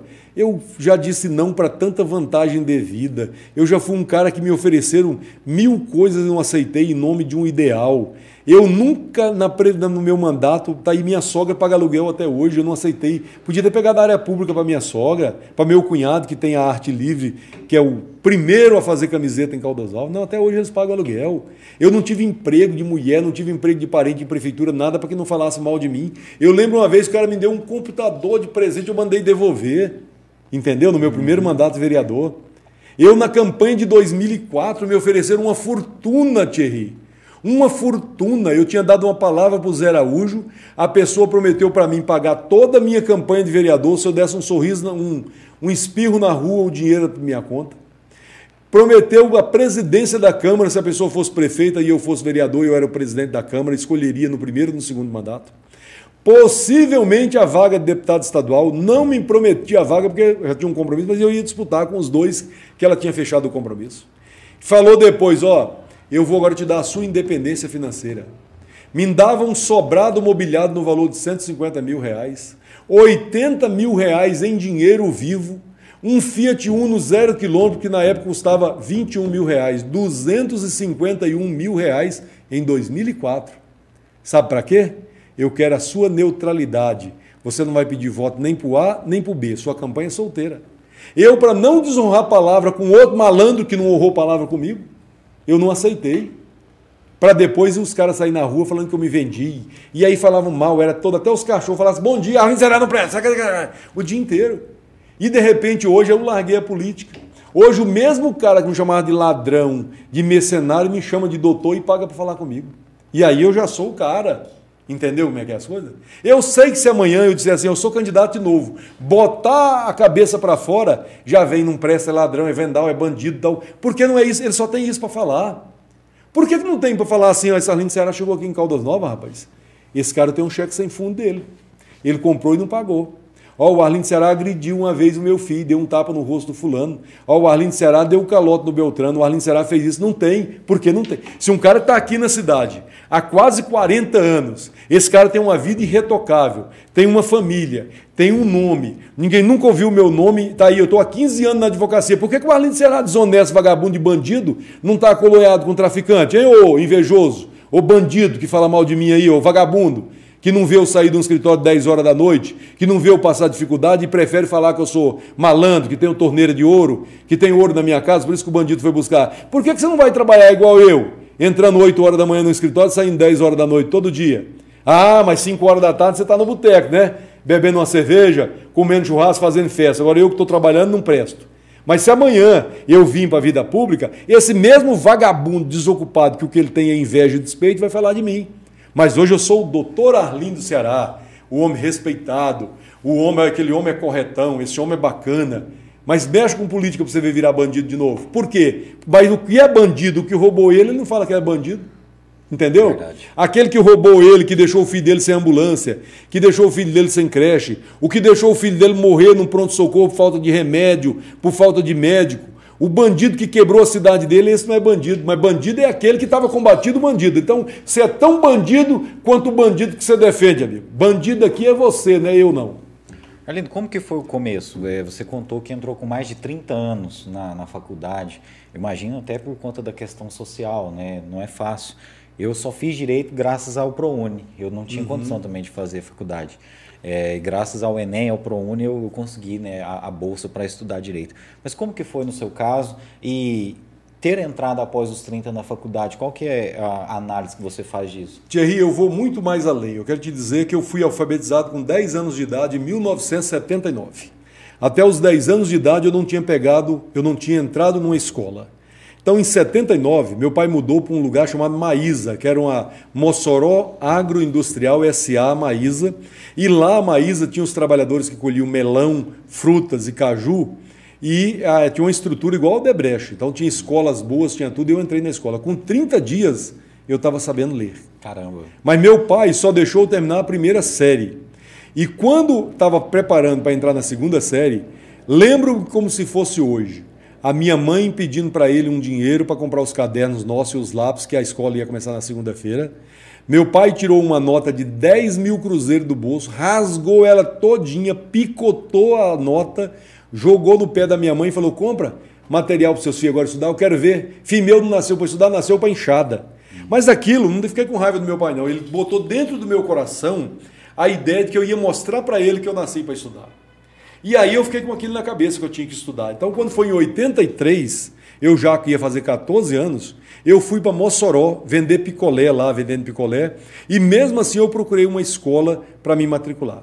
Nessa escola eu fiz um teste admissional, que ele mandava fazer uma provinha e tal, e aí o povo já me matriculou na terceira série, ou seja, eu terminei a primeira e já fui matriculado na terceira série. Mas aí não acabei. Nós viemos embora quando? Em abril de 84 que eu te falei. Na verdade, na verdade eu tinha terminado a terceira, eu estudei a terceira série. E aí eu vim para Caldas Nova com a terceira série. Fomos para a fazenda, então eu não estudei mais. Chegou aqui, e aí eu até emociono quando conto isso, porque eu tive com ele anteontem. Eu fiz uma, eu fiz uma audiência para o filho dele anteontem, dessa pessoa. E aí eu cheguei aqui, fui trabalhar na prefeitura e falei, agora eu vou estudar. É minha chance de estudar. Então, de dia eu não podia estudar, porque eu ia fazer a quarta uhum. série. Como é que só tinha criança estudando Verdade. na quarta série? Mas tinha uma coisa chamada Mobral. Mobral, só que o Mobral não era a Fundação Educar, que virou para jovens e adultos, não. O Mobral era só para adulto. Era um programa do governo federal só para adulto. E o Lázaro Marques, Lázaro Marques, eu fiz a, a audiência do filho dele sexta-feira. O Lázaro Marques era secretário da Educação e eu fui falar com o Lázaro Marques, ele já me conhecia, minha eloquência e tal. E ele falou para mim: olha, tem isso aí, mas é o programa é só para adulto. Não posso te colocar lá nesse trem. Eu falei para ele: ó, você tem duas opções, Lázaro. Ou você me deixa estudar agora e adulto eu vou estar sabendo das coisas, ou você vai esperar eu fazer 55 anos e vir aqui estudar o Mobral.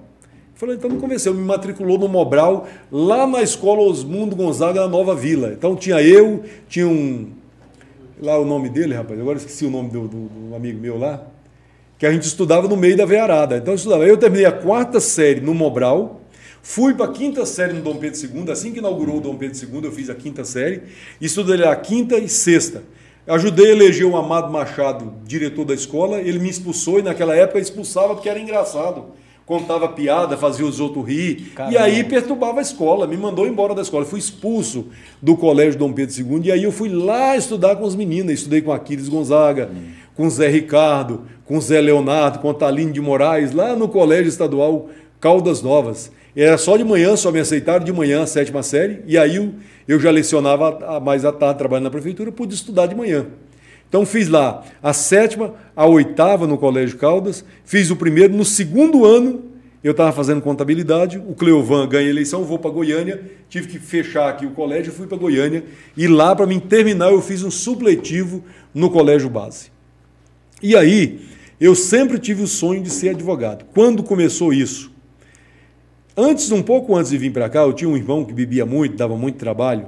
Esse irmão meu sumiu lá de casa em Mossoró. Mossoró é uma cidade violenta que todo dia matava três, quatro na faca. Caramba. É. E meu irmão sumiu, desapareceu. E nós procurando ele e tal.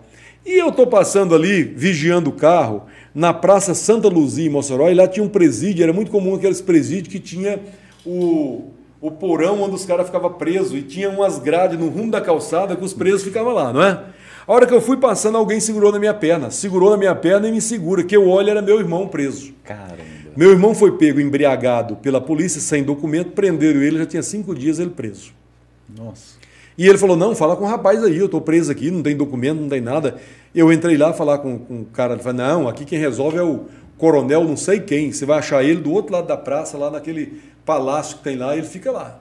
Fui lá falar com esse coronel.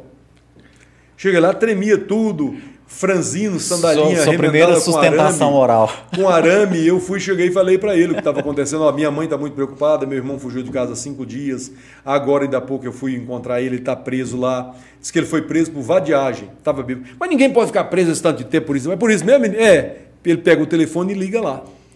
Liga lá, ele falou assim: você vê tanto que o povo defende militarismo, mas que desgraça é um o militarismo, a autoridade, não tinha nada disso. Então o cara pegou o telefone, ligou lá e falou: Não, mas não pode, ó. põe esse cara em continente de liberdade agora, pode abrir e soltar ele aí agora. Pegou o nome dele completo comigo, tudo, mandou soltar. A hora que eu fui saindo, assim, muito agradecido, emocionado, ele me menino, chamou eu para trás, eu virei até tremendo tudo. Você sabe o que, é que você fez aqui agora, menino? Olha. Eu falei, não, não, senhor, o que, é que eu fiz? Assim, você fez uma coisa chama habeas corpus. Então você esqueça isso, um dia você estudar e for advogado, você vai saber bem o que é habeas corpus. Que e essa foi a primeira palavra da minha vida que eu aprendi. A sementinha e eu ali, né? plantei isso no meu coração, que eu seria um advogado e que eu ia advogar na área criminal. Talvez mais incentivado pela minha família, que dava trabalho demais, meus irmãos, muito problemático. Aqui mesmo deram muito trabalho e tal. E aí, eu tive isso no meu coração, fui para Goiânia trabalhar em 91, porque virei chefe de gabinete, mas aí o Cleovan me deixou, me me sacaneou lá, me deixou. Ele voltou para a Assembleia em setembro e eu estava lá, fiquei desempregado em Goiânia, então eu fiquei setembro até fevereiro, dia 12 de fevereiro de 92, eu fiquei em Goiânia porque eu não podia voltar para trás sem o segundo grau. Caramba. Então eu fazia lá no colégio base, passei fome, passei dificuldade em Goiânia, pra porque fiquei formar. desempregado para terminar o segundo grau. Voltei para cá, muito decepcionado com a política, falei, nunca mais mexo com política comprei um táxi ali, virei testemunha de Jeová, fui, fui pregar a Bíblia, não queria mexer mais com política de jeito nenhum, e sempre com o sonho de um dia fazer uma faculdade. Mas como é que fazia, né? Quando foi em 96, o povo foi atrás de mim de novo, me fizeram uma proposta gigante naquela época, me pagaram 25 mil reais para mim ser locutor de uma campanha.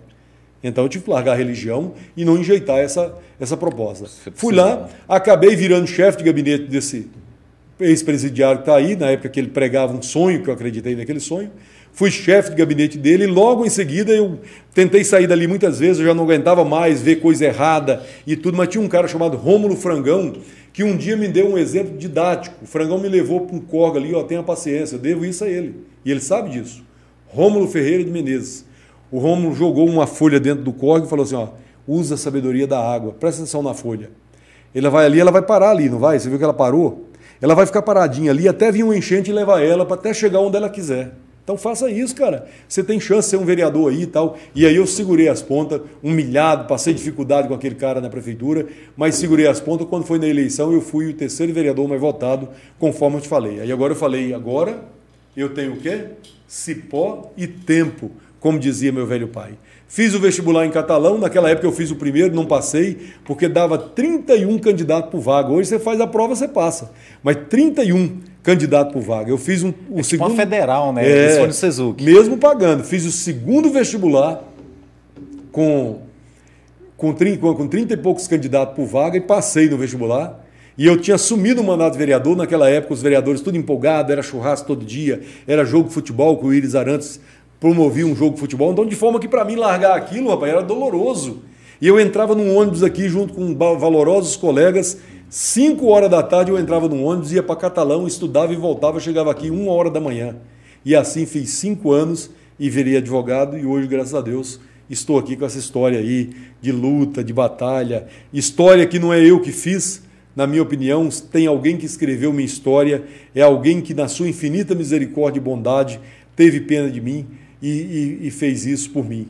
Eu lembro que na época eu só tinha uma camiseta do Privé e uma calça de elástico da minha irmã para poder sair à noite aqui em Caldas. Eu fazia oração para Deus, eu levantava cedo, calçava minha botina, a minha botina era rasgada na unha mindinha, até hoje eu tenho a unha aleijada, mas minha unha ficava de fora naquela botina dura, suja de cimento. E cada vez que eu orava, calçava aquela botina, eu falava: Deus, o Senhor não me criou para isso, vai, me ajuda a trabalhar no escritório. Eu nasci para trabalhar em escritório. E hoje eu sou dono de um escritório, tem meu nome, é lá que eu atendo o povo. Então, não tem nada mais gratificante do que olhar isso. Olhe no meu guarda-roupa hoje, qual camisa que eu vou que eu vou sair. Hoje uma cliente satisfeitíssima foi lá me dar uma camisa de presente. Então, quer dizer, é só Deus que faz tudo isso. Olha onde eu moro hoje, o carro que eu ando, a família que eu tenho, as coisas que conquistei. Foi Deus que me deu. E eu agradeço a Ele todos os dias. Nunca me julguei melhor que ninguém, nunca achei que eu sou mais inteligente que ninguém. Não, gente, eu fui um pedaço de barro que Deus fez com cuspe, fez na mão dele, desenhou e projetou aqui. Aqui estou com, esse, com tudo isso que eu tenho feito. Então eu tenho muita gratidão, gratidão a essa cidade, gratidão ao povo, gratidão à minha família, meus irmãos, meus pais, a todos aqueles que cruzaram meu caminho, minha esposa, minha filha. Hoje tem aí meu projeto de genro que também já convenceu-se a entrar na faculdade, está fazendo direito. Minha mulher e minha oh. filha estão terminando o direito aí. Então é só agradecer, não tenho nada para reclamar, só agradecer. Bom, o mais massa de tudo isso, Arlindo, é que você não se envergonha disso, né, do seu passado. Eu me recordo, já tem muito tempo, talvez deve ter mais de dois anos, você postou uma foto, salvo engano, acho que você estava no CTC, e aí você fez o raio-x da foto. Você falou, eu tava com a chinela emprestada do fulano, Exato, a é. bermuda de ciclano, é. não sei o quê. E eu achei isso muito massa. E a camisa você... era de política, era, é, era. Era, era, uma águia, né? Hoje é dia de mudança. Era na campanha. E eu, eu, eu acho muito massa que você não se envergonha disso. Não, mas assim, eu, eu quero e busco muito ser exemplo para essa juventude que está começando e acha que tudo está perdido. Sabe, eu não tinha chance nenhuma, porque meu pai era muito pobre, cachaceiro, mas meu pai ele já, já pediu esmola e deu, vendeu a aliança do dedo para dar comida para gente. Então, mas acima de tudo ele ensinou dignidade. Ele mesmo bêbado, meu pai não aceitava desafiar ele. Meu pai mesmo embriagado, ele dava exemplos para nós. Então, e eu, eu procuro hoje mostrar para a juventude. Ontem eu tinha uns clientes meus que eu estava orientando eles e falando, e o pai, Arlindo, fala com ele aí, ele xinga muito, fala não sei o que. Eu falei, olha, você não, não pode xingar hoje Sabe por quê? Porque pega um latão de leite de 50 litros, põe no ombro e tenta caminhar com ele um pouquinho para você ver o tanto que dói. Eu já tentei fazer isso, fiz um dia, não dei conta. Mas seu pai fez, falei para ele, seu pai fez. Seu pai levantava de madrugada, dentro de curral, em bosta de vaca e tudo, para ser leiteiro numa caminhonete velha. Para hoje você subir numa máquina de 2 milhões de reais, que é o que eles têm hoje. Você tem uma máquina hoje que está colhendo aí 2 milhões de reais. Então, quando você pensar em xingar em cima de uma máquina dessa, você pense no que seu pai passou. Entendeu? Pense no que Deus te fez hoje, está numa máquina com ar-condicionado, operada por computador. Então, como é que eu vou xingar dentro do meu escritório? Falei para ele, se eu orava, tirei meu sapato, mostrei minha unha para ele, ó, que minha unha é aleijada por causa de uma botina velha que eu tinha que era furada no meu dedo mindinho.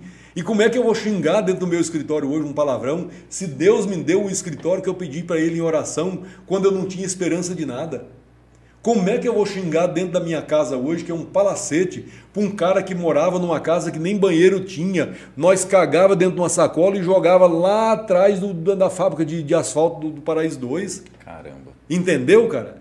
Então, quer dizer, e como é que eu, eu, eu não vou esconder isso, porque eu quero que o cara que está me vendo lá, o jovem que está aí passando dificuldade, você, jovem, entenda uma coisa: aqui eu tenho a Elza cabeleireira. A Elza é filha do Adolfo, nosso vizinho, a mulher do Martim, policial militar. Cansei, a Elza naquela época, ela trabalhava num salão, ela já ganhava um salário, ganhava mais que eu. Cansei de tomando banho numa lata d'água esquentada no quintal que minha mãe esquentava com um cavaco velho para mim estudar no Dom Pedro II. Eu cansei de pegar a minha escova e falar, mãe, vai lá e pede para Elza me emprestar um pouco de creme dental dela, porque escovar os dentes com sabonete é ruim demais. Experimenta escovar o dente com sabonete, ô Thierry. É horrível. Então a Elza está aí até hoje, a Elza é a mulher do Martim, policial. Por que, que eu vou ter vergonha dessa história? Se eu não tinha um banheiro para tomar banho decente, a coisa que eu mais invejava no mundo é entrar numa casa e mesmo aqueles banheiros que era queimado, com cimento queimado e tinha uma torneirona antiga, mas tinha um chuveiro, eu invejava porque eu tomava banho tcheco. Minha mãe, tadinha, que ainda pegava uma lata de querosene, colocava ela, arrumava uns pedaços de construção velha no terreiro, fazia um fogo para nós ter água quente para tomar banho quando chegava, banho tcheco. Então eu, hoje eu quero que esse cara que está me vendo aí, que é pobre como eu, saiba que hoje eu ando de SW4, eu moro em Sobrado, eu vivo uma, tenho um escritório, ando de terno e gravata, mas que eu já estive onde ele esteve e que ele pode chegar onde eu estou.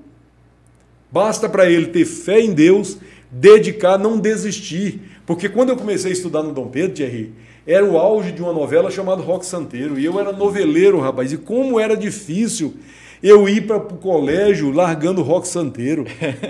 Mas eu ia, entendeu? Tinha aqui o Wilson, o pastor Wilson e a mulher dele, eles tinham um chevetinho velho, marrom, e quando estava dia de chuva, eu pensava em não ir, mas eles passavam e paravam na porta de casa e me davam carona. Eu lembro que nós íamos olhando os pés, que o suai do carro entrava água. Mas o Wilson e a mulher dele foram importantes porque eles me deram carona para mim não desistir de estudar, porque se eu acostumasse, eu ia gostar de ficar vendo rock, rock santeiro e não ia voltar. Então como é que eu vou ter vergonha disso? E não e vou esquecer dessas pessoas que fizeram isso por mim. Igual hoje eu vejo você aqui já dizendo, Arlindo, eu estava ali ó, num escritório de advocacia, agora eu quero carreira solo, vou montar o meu aqui. Eu vou te dizer, Thierry, monte, acredite, Thierry, muna-se de competência, arma uma tenda no deserto que os caminhos irão até você. Creia, tenha fé, você é inteligente, tem presença, é articulado, fala bem, tem raciocínio rápido. A advocacia vai te abraçar e daqui uns dias o Thierry vai estar galgando os degraus que eu estou galgando. E você acha que eu não quero que você esteja onde eu estou? Eu quero, Thierry. Amém. Como eu quero que aquele menino que está lá no Santa Efigênia, aquele menino que está lá no Portal das Águas Quentes, aquele menino que está lá nas mansões tomando banho tcheco, no lugar onde o ladrão e ex-presidiário deixou ele sem água, que ele acredite que é possível. Entendeu? Que ele acredita assim, o Arlindo Ceará é um exemplo para mim que é possível. Então, que todos tenham essa oportunidade. E é isso que eu desejo de todo o meu coração. Ajudo, sou super generoso. Minha mulher estava na faculdade lá agora. Tem gente que ela ajuda, nós ajudamos a pagar a faculdade lá. Tem um menino que ia desistir de fazer faculdade porque ia ter um trabalho e ele não tinha um terno. Poxa, olha. Eu fui e falei para minha mulher, chamei o Guilherme Rosa, meu amigo, Guilherme, ó, vamos ali, eu dou metade, você dá metade, vamos, demos um terno pro menino, tadinho, tá terminando o curso. Qual o valor disso? Pô, o cara nunca vai esquecer isso. Aí cara. eu fui em rede social postar isso, eu fui, não, não vou, mas eu, eu me orgulho de saber que eu cheguei naquele cara e, e não deixei ele desistir, ele vai formar junto com a minha filha. Tem outra lá que reuniu, ela estava devendo, ia vender o celular dela para pagar a matrícula, não sei o quê. Reunimos todo mundo, não vamos deixar. Ajudamos. Ela está terminando junto com a minha filha e com a minha mulher. E o meu prazer no dia da formatura, olhar para todos eles e dizer que foi possível e que, graças a Deus, Deus nos usou como instrumento lá atrás para tentar ajudar essas pessoas. Então é isso que vale a pena, meu irmão. O resto, tudo é vaidade, é um esforço para alcançar o vento. Arlindo Ceará vai embora. E a pulseira de ouro que minha mulher me deu de presente de aniversário de casamento vai ficar. O relógio que eu uso vai ficar. A caminhonete que eu uso vai ficar. Esse óculos velho que eu comprei ali na loja medindo, porque eu não, não faço exame, olhos. Esse óculos aqui vai ficar, outro vai encontrar ele muitos anos depois e eu não vou existir mais. Então o que fica, Thierry, é a palavra que eu te disse, a palavra boa que te ergue, a palavra boa que te constrói. É o incentivo para aquele que pode acreditar. Agora, saiba de uma coisa o único lugar que o sucesso vem antes do trabalho é no dicionário. Eu passei muita dificuldade, pensei em desistir muitas vezes, mas eu persisti, pedi a Deus e cheguei até aqui. E eu ainda vou chegar em muitos lugares, ainda tem outros lugares aí que eu quero chegar ainda. E se Deus quiser, vou chegar lá para contar a mesma história que te contei aqui hoje. Amém, cara. Que história linda, viu, Arlindo? Parabéns. Obrigado. E que bom que você tenta retribuir né, para as pessoas de hoje o que no passado fizeram para você. Sim, isso claro, é muito bonito claro. também. E, é, e isso é, é, a gratidão, né? Isso Porque é, hoje, Thierry, é muito comum as pessoas acharem que você toma o lugar, ou alguém pode tomar seu lugar. Não, gente, a vida é um, um partilhamento. Por isso que eu vejo aí hoje muito ódio, não precisa externar aqui da minha simpatia pelo presidenciável Lula, mas eu te digo uma coisa, olha só o que, que esse cara fez. Esse cara falava um monte de bobagem. O Lula era esse Bolsonaro do passado. O Lula praguejava contra o Plano Real, falava um monte de bobagem. Esse cara chegou lá e viu que o Plano Real era uma maravilha criada pelo Itamar Franco e pelo Fernando Henrique. O que, que ele fez? Rapaz, eu falei um monte de bobagem, isso aqui tá certinho. Eu vou é pôr mais brasa nessa locomotiva e criar umas locomotivas lá atrás para distribuir renda, ajudar o povo. Esse cara permitiu que o negro entrasse na faculdade. Esse cara permitiu que o filho da empregada doméstica entrasse na faculdade. Esse cara, quando eles queriam ameaçar o Fernando Henrique, eles falaram num salário de 100 dólares. No governo dele, o salário chegou a quase 400. E com salário mínimo, o trabalhador comprava uma casa, uma moto para andar, colocava gasolina e comia carne todo dia. Entendeu como que é? Esse cara então fez o Brasil, pagou uma dívida externa, que todo mundo falava dessa dívida externa. Ah, e o Brasil, o PIB dele só paga o juro da dívida externa. Esse cara pagou essa dívida externa e ninguém fala mais nada dessa dívida externa. Esse cara fez um Brasil virar a sexta economia do mundo. Esse cara tira 13 milhões e meio de pessoas que, como eu, catava comida no lixo. Esse cara põe 40 milhões na classe média. Esse cara tira 7 milhões e meio de pessoas do aluguel. E mesmo assim os caras estão tá lá falam que ele só tem nove dedos, que isso é não sei o quê, isso é não sei o quê. Inveja, inveja e revolta de não ter tido a capacidade que esse cara teve, de ter na língua presa, não tendo estudado, enfrentar o mundo e onde foi encantou o mundo a ser ponto de ser chamado de um cara. Isso é o quê? Isso é virtude de um cara que acreditou, porque o que, que ele tinha, rapaz? Ele tinha garanhuns, um cu de jumento lá no, no, no Pernambuco, que não era nada. Esse cara vai para São Paulo e tratado lá, o, o nordestino em São Paulo era tratado como ninguém. Esse cara com a língua presa sobe no microfone, fala para o povo, reúne trabalhadores, vira um líder, tenta quatro vezes ser presidente do Brasil até chegar à presidência e ser católico, sair da presidência da República com 90% de aprovação popular, ao ponto de apontar o dedo para um poste e eleger um poste. Esse cara é fraco? Para depois os caras ficarem aí esnobando, falando um monte de bobagem que fala desse cara? Não, amigo, é só você reconhecer que o seu, a sua raiva dele é despeito, raiva e inveja porque não chegou onde ele conseguiu chegar. Lula vai ser eleito, na sua opinião? Sim, senhor. Será presidente do Brasil e esquece o que eu estou te falando. Primeiro ou segundo turno? Vai ser, eu, eu te digo uma coisa: se continuar como está, será eleito no primeiro turno. E te digo por quê. O, não é nada, não. Nós, nós temos que ver hoje, por exemplo, pensa bem. Parei ontem para encher o tanque do carro na minha caminhonete, 500 reais. Eu assustei demais quando o cara falou 500 reais. Entendeu? Aí, você precisa entender que eu sou um profissional liberal. Eu ainda ganho meu dinheiro e tal. E o trabalhador que ganha R$ 1.200, você sabe quanto é que custa se ele tiver quatro pessoas em casa para ele comprar pão, para ele tomar com café? Na, na, custa 11 reais hoje para ele comprar pão. Vezes 30 dias, dá 330. Esse cara não vai pôr pão dentro da casa dele para comer. Se esse cara for comprar um quilo de costela, os caras estão vendendo a R$ 29,90 barata, né? Costela de osso, porque se for de açaí é mais cara. Ele não vai comer carne todo dia. Eu encostei em Mazagão ontem, que eu compro no açougue da Mônica lá, minha amiga, do filho do Zé Eduardo lá, e ela botou um frango lá na, na balança, pesou para o menino 44 reais. Eu assustei e falei, ué, Mônica, 44 reais? É, mas é, é porque é, é congelado, é o quilo. Então esse pobre come frango mais que comia, que era uma comida barata. Como é que esse cara está vivendo? E, e esse cidadão é a maioria no Brasil. Agora, hoje nós temos uma maioria, uma minoria que hoje põe a bandeira na porta da propriedade. Por quê? O que, que o agronegócio pode reclamar de um país nosso? Nada, né? Rapaz, tudo que nós produzimos está sendo mandado para o mercado asiático, para o mercado chinês, para todo mundo lá. Não está sobrando nada para o brasileiro comer e mesmo assim é caro. Está aí a gasolina e o combustível, o óleo diesel caro. Mas nós temos hoje uma receita caseira brasileira que foi que é o álcool, que é genuinamente tecnologia brasileira, é inventada na época do, do da crise do petróleo da década de 80. Criou-se o álcool. Lá na indústria do álcool, da, da indústria hoje, lá da cana-de-açúcar, tem duas chaves. Tem a chave do combustível, tem a chave do açúcar. Eles abrem a bel prazer. Por que, que hoje está funcionando só a chave do açúcar? E você comprava açúcar de R$ reais o pacote de 5 quilos, agora é 16. Sabe por quê? Porque esse cara fechou a chave do combustível, abriu a do álcool, que nosso álcool, nosso açúcar está indo todinho para o mercado asiático e nós pagando um preço caro aqui dentro. O governo tem que dizer assim: o mercado é livre, mas Karl Marx falava que a economia de mercado precisa da mão branca do governo regulando ela. O que, que o governo tem que fazer? Opa, você vai produzir aí agora e vai exportar só 50% da sua produção de cana. O resto é combustível. Porque aí eu vou vender combustível álcool a R$ 3,20. Eu quero ver se o cara vai pagar R$ 8,00 no litro de gasolina, gasolina, podendo abastecer com álcool de R$ 3,20. Não vai. E o que, que ia acontecer com a gasolina?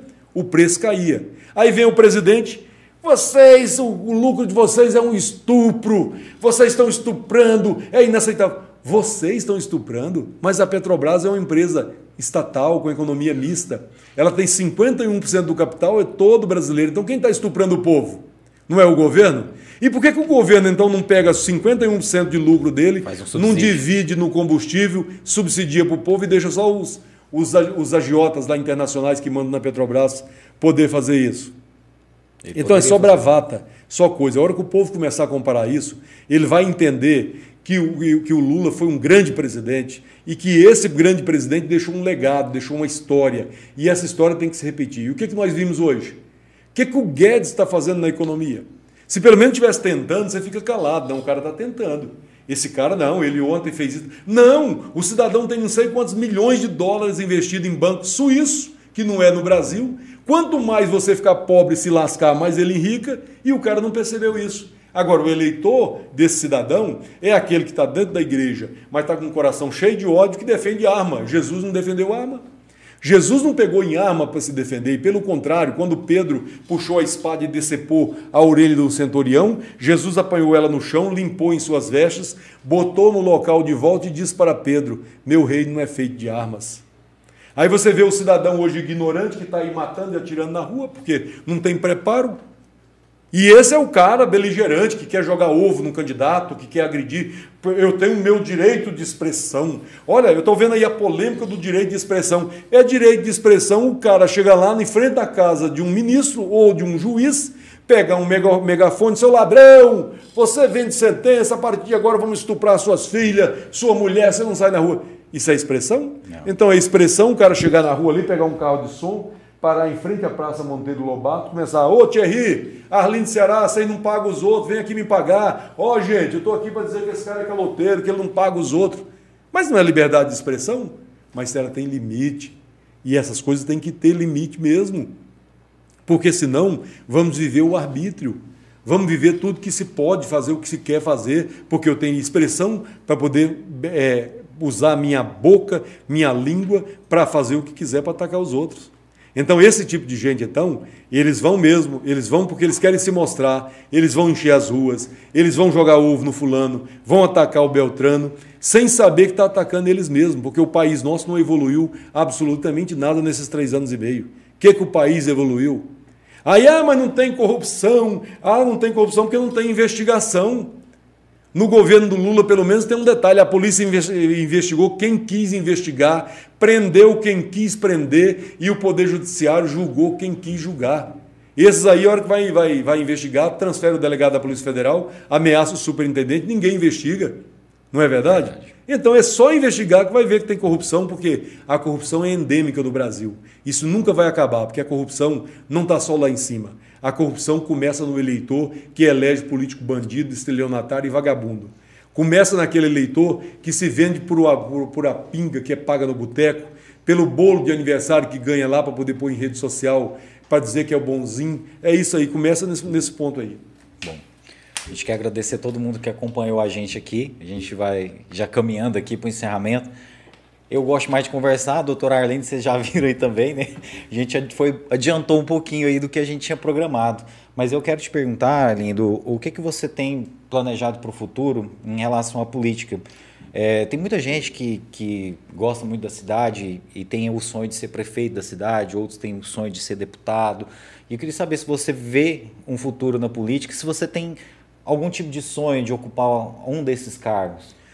Eu já disse certa vez que toda a minha vida eu só suportei a política porque eu tinha um objetivo que era um dia retribuir a Caldas Novas tudo aquilo que a cidade me fez. Era dizer que eu, varrendo as ruas da cidade, pintando meio-fio, apanhando lixo desses hotéis, um dia eu almejei chegar lá para dizer que era possível escrever uma nova história e fazer diferente. De alguma forma, eu sofri muito na política. Apanhei muito, fui muito judiado, maltratado. Até hoje eu sou discriminado, eu tenho dificuldade de dialogar com a classe política de Caldas, porque acho, sem, sem cerimônia, um bando de vagabundo, de mercenários, com raras exceções, mas a sua grande maioria é um bando de vagabundo. E se fosse um dia para mim me juntar com esses vagabundos para governar uma cidade dessa, eu não iria fazer, porque eu ia continuar a mesma coisa. Agora, eu espero, sinceramente, um amadurecimento do povo dessa cidade, um amadurecimento político de alguém que diga, cansado de ser lesado, de ser roubado, de ser feito de besta, de otário, e falar assim: ó, vamos escrever uma nova história? Vamos. Como eu desejei um dia pegar a oportunidade que o Kleber Marra pegou, porque o Kleber ganhou com o povo. E ganhar com o povo significava romper com essas oligarquias, romper com esses vagabundos, botar na cadeia esses ladrões, deixar que o povo entendesse que esses bonzinhos falsos da internet aí devem estar mesmo na cadeia porque roubaram demais, maltrataram demais. Pegar o dinheiro que eles tiraram e devolver aos cofres públicos. Pegar essa corja de laranjal que ele tem aí, esses laranjas que ficam doidinhos querendo voltar de novo, para poder se enriquecer com o dinheiro do povo e fazer eles devolver o que eles roubaram. Para isso tem que ter coragem, tem que ter peito, tem que ter saco para fazer isso. Então, eu não abri mão desse sonho ainda. Mas ao mesmo tempo em que eu vejo o eleitor de Caldas Novas cada dia mais votando dessa forma, por interesse e por vingança, deixando cada vez menos o voto da afinidade, a gente começa a repensar os valores. Mas eu continuo dedicado à advocacia, participando das causas, denunciando, do mesmo jeito que você vê eu direto na internet aí denunciando, eu falo mesmo. Eu falo para o cara para ver se o povo não se ilude, para ver se o povo desperta, para ver se o povo para de ser besta e continuar acreditando nesses bandidos. Você viu na porta do fiolozão quanto tempo tem que você não vê mais ninguém distribuindo leite de graça para os outros? O brinquedo, né? Brinquedo, sorvete. Ou você não viu isso? O povo dessa cidade. Há poucos dias atrás, a gente parava um caminhão na porta do Filosão e pensa no homem que dizia com leite, com brinquedo, com tudo. O outro ia não sei para onde, tal. agora está fazendo esse outro aí, o estelionatário mentiroso, o ex-presidiário processado por safadeza, ladruagem e vagabundagem. Ele está fazendo da mesma coisa agora. Aí põe uns vidinhos, pô, é, é humano, pensa no menino humano. Humano o quê? Se ele é tão bonzinho, não estraga a bondade dele, ó. Uma coisa que você estraga a bondade dele é dando voto para ele. Não dê voto para ele, deixa ele ser bonzinho lá fora. Quem sabe ele aprende realmente a virtude do que é ser bom. E ser bom é fazer despretensioso, é fazer sem interesse, é fazer sem fingimento. Não é? Não é ir lá pôr a pessoa na miséria e depois explorar a miséria da pessoa para tirar vantagem, não. Então, faz esse compromisso, Caldodó. Não dê voto a esse bonzinho, não. Deixa ele bonzinho fora, desempregado. Porque quando ele fica desempregado, ô menino que fica bom. Pensa num homem que fica bom. Então, deixa ele desempregado, que assim ele não faz mal para ninguém. Bom, agradecer mais uma vez o Arlindo, né? Foi um papo incrível, uma grande aula, né? Um, uma aula de, de, um grande ser humano, de um grande advogado, de um grande político. Eu estou muito feliz viu, com, com o nosso papo, com a, a, sua gentileza, a sua generosidade de ter vindo aqui hoje, mesmo sabendo que o nosso projeto é pequeno, está começando. Então, assim, eu fiquei muito grato mesmo. Thierry, aqui é uma semente de jacarandá. Pelo talento que você tem, pelo carisma que você tem, você pode ter certeza que isso aqui vai muito longe e você vai muito longe ainda também na advocacia. Conte comigo, conte com a minha parceria, conte com o meu apoio, conte com a minha, com o meu abraço daquilo que você precisar. E eu agradeço muito. Viu, Zé? Zé Neto também está ali, obrigado. Dá um abraço na sua mãe, viu, Zé? Gente boa. É, e pedir desculpa ao povo aí, porque o meu jeito de falar é assim mesmo. Eu prefiro, eu prefiro a franqueza do que a falsidade, porque depois você votar em mim pela falsidade ou me contratar ou ter qualquer relação comigo pela falsidade e depois descobrir que eu não sou nada daquilo que prego, você vai ficar muito decepcionado. Então é melhor você ter o choque da realidade, mas saber que eu falei aqui, que o meu coração sente, do que eu penso se eu ofendi alguns, eu peço desculpa. Não os vagabundos, porque os vagabundos eu não peço desculpa nunca. É daí para pior com eles mesmo.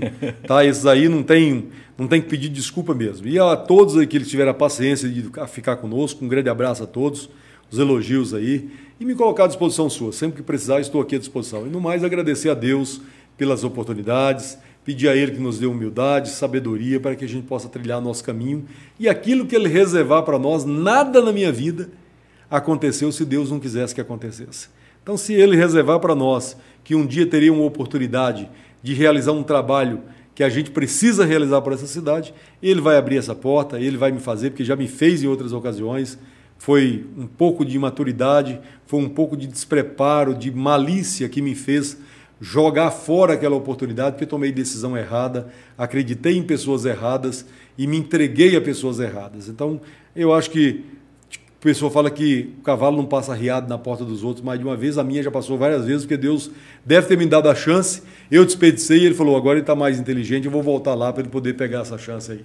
Né? Isso aí, Aline. Obrigado, meu irmão. Eu que te agradeço. Agradecer ao meu amigo Zé Neto. Zé Neto, tem algum abraço aí no Facebook aí? A gente falar pelo menos o nome de quem mandou as felicitações aí pro Arlindo, mandou um abraço para ele. Tem um amigo nosso nos vendo, o Vitinho, lá em Água Boa, rapaz. Olha, Mato Grosso? Mato Grosso. Olha o Vitinho só, é advogado rapaz. lá e ele está nos vendo lá em Mato Grosso. Um, e top o podcast, tá aqui, ó. Aqui, eu vou te mostrar a foto do Vitinho.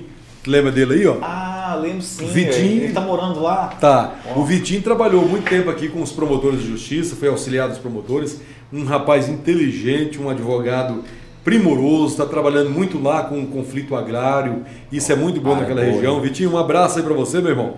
Que Deus te ilumine e proteja aí. Você é um cara de muito talento e a hora que eu for no Mato Grosso, eu quero te fazer uma visita e quando você vier para Caldas, Saiba que o meu escritório aqui é a extensão da sua casa. Pode contar comigo aqui, tá? Um grande abraço. Oh, que show. Um abraço pro Vitor. E Zé, tem abraço aí pra gente também. Dá uma boa noite ao nosso Zé, da nossa produção, nosso irmão. Fala aí pra gente aí, Zé Neto. Boa noite, Thierry. Boa noite, doutor Arlindo. Dizer que é uma honra receber você aqui no nosso estúdio. Parabenizar em sua história de vida, né? Aqui no Facebook, Thierry, tá acompanhando a gente a Simone Oliveira, Cid Gley Menezes, Aparecida Monteiro, França Araújo, Cláudio A França Araújo, uma gente boa. Cláudio Godoy, lá do Sapé. Ô, oh, nosso irmão, tem, tem que trazer o Cláudio Godoy aqui, viu? O presidente da EMAI, Rafael Marra, está dizendo aqui, grande Arlindo, tem meu respeito e admiração, um grande advogado, político e pai de família. Um abraço, Rafael. Johnny Bass, né? O nosso irmão também. também. O Agnaldo, liderança lá de Furnas, um abraço. o Agnaldo é o Agnaldo Miséria, não? Eu, o Agnaldo trabalha lá na cama, Meu Aguinaldo amigo? pescador, você conhece? Ah, o pescador, é. Tem o Agnaldo também, que eu falo esse miséria, mas é uma pessoa grande amiga. Rapaz, o Agnaldo, ele tem uma história comigo que, pra você ter uma ideia, eu era, eu era louco no rádio, e ele tinha um rádio sempre antigo, rapaz, e uma bicicleta. E nós, para fazer um catilho de bicicleta, eu fiquei o dia inteirinho na casa desse Agnaldo, ele morava num barracãozinho ali em frente o, o mercado do Ivona, Nova Vila. Ah. E foi um catilho difícil fazer, mas depois um grande amigo meu, hoje é um grande empresário, um homem que Deus abençoou muito. E a gente tem uma grande amizade. É, eu, eu era um motorrádio daquele? É, não, é sempre, aquele sempre. rádio de madeira. Ah, nossa, então aquele mais top, Isso. bonitão. E eu tenho uns lá em casa que funcionam, os ratos fizeram o, o ninho dentro do meu ah. dos meus rádios. Minha mulher deixava os, os ratos lá e falava, ah, não, eles olham dele, não mata eles não. E nós deixamos, rapaz, eles fizeram ninho mesmo. Ainda tem, ah. é, ainda tem rádio AM ainda? Você consegue sintonizar alguma coisa? Tem, tem muitas, virou, né? O, é. o, o AM virou FM, é. migrou para FM. Mas você ainda pega muitos rádios aí no Brasil inteiro que mantém aquele padrão do rádio AM. Ah, sim. Né? Tem a rádio difusora 630, tem aqueles trem tudo aí, tem... Que é o rádio Rádio raiz, Record, né? 1000, AM. Ixi. Nossa, tem mais aí, Zé? Cleomar Cigano que mandou um abraço, Kleber Luiz. Cleomar, meu amigo Cleomar Cigano. É a Beca Oliveira. Sou advogado da comunidade cigana com muito orgulho, porque o cigano é o seguinte: cigano, quando confia, ele é. contrata, né? E eu tenho a confiança, tenho um advogado muito aí para os ciganos, tenho bons resultados aí. Nós estamos nessa batalha aí com outros pessoal que está preso aí, mas breve nós vamos resolver, se Deus quiser. Isso aí, o melhor aí, viu, gente? Tem mais aí, Zé? E o Helder Brito aqui com a gente também. O Helder Brito, né? O Helder Brito, esse rapaz aí, é um dos que mais entende de saúde no município de. Atenção, Rafael Marra. Você está me ouvindo aí, o Kleber, pessoa que eu torço muito, tomara que dê certo. O, o Helder está desperdiçado. É uma pessoa que tem um grande conhecimento, honesto, trabalhador, uma pessoa maravilhosa. É um tipo de gente aí que eu vou te falar um negócio. Você pode colocar o desafio que for na mão dele, que ele dá, dá conta de família muito honrada, pessoa muito, muito boa, muita gente boa. Olha. E agradecer todos aí que estão com a gente até agora, as pessoas que acompanharam, quem vai ver a gente gravado também, né? Tem muito vídeo aí. Esse é o nosso programa de número 101, então, ou seja, tem 100 episódios aí para você assistir, muita entrevista bacana, vai vir muita coisa boa por aí também. E amanhã, pela manhã, esse nosso papo aqui tá também no Spotify, na Google Podcasts e na Apple Podcast para quem quiser só ouvir enquanto estiver fazendo a caminhada, pedalando, enquanto estiver na academia. Gente, você se quiser assim tirar o sossego dos políticos aí, mas compartilha muito, põe nos grupos, põe tudo. Porque os políticos vão gostar demais de me ouvir o que eu falei dele aqui, essa cambada de vagabundo que só vive enganando esse povo Caldas Novas. E a gente vai gostar do engajamento, com certeza. Então é, pode é. compartilhar aí, viu, gente? Acompanhe o nosso podcast, os cortes com os melhores momentos desse e de outros papos que a gente teve aqui. Você acompanha no nosso Facebook facebook.com/barra tudo em um podcast ou então no nosso Instagram, né? Arroba tudo em um podcast. E na quarta-feira a gente vai estar de volta aí com mais episódio antes do feriado, né? Que feriado todo mundo vai para roça, vai para resenha. Então a gente vai fazer na quarta-feira nessa Rapaz, semana. eu não vou poder ficar no feriado porque eu estou preparando um júri. Dia 20, segunda-feira, eu tenho um júri lá em Catalão triplo homicídio. Caramba. E vou ter que fazer essa sustentação, esse, esse júri lá, e tomar a Deus que nos ilumine, nos dê sabedoria, porque eu tenho plena consciência que essa moça que foi acusada lá é inocente e vai a júri popular dia 20, estarei lá. Caramba. E é uma preparação gigante, né, doutor? É, você tem que, esse processo tem 3.800 e poucas páginas, inúmeros áudios. Hoje vou varar a noite estudando, já tem uns três dias estudando. E vamos para a luta. Deus sabe o que faz e vamos estar tá lá.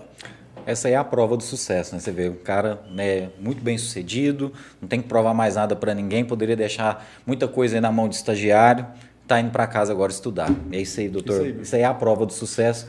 E Foi um prazer conhecer Prazer mais a sua obrigado. história, viu? De coração. Obrigado. Inspirador. Eu sabia que seria inspirador, mas não sabia que era tanto, né? O senhor é um grande exemplo e pode ter certeza, viu, que é uma referência pra gente aí no direito e na comunicação, na política, em tudo. Muito obrigado, viu? Isso é verdadeiro aí. Gente, e quarta-feira a gente está de volta aí às 8 horas da noite com mais Tudo em um Podcast. Muito obrigado a todos vocês que acompanharam a gente hoje pela primeira vez, né? E a gente está sempre aí duas vezes na semana e a nossa intenção é aumentar cada vez mais. Muito obrigado a todos vocês. Agradecer mais uma vez o doutor Arlindo, a família dele, né? deixou de fazer muita coisa para estar aqui. Você sabe que ele está numa semana conturbada, mas a gente fica muito feliz. E quarta-feira que vem a gente está de volta. Boa noite para você. Obrigado, doutor. Obrigado, um abraço. Fica com Deus, gente. Obrigado aí a todos vocês. Tchau, tchau.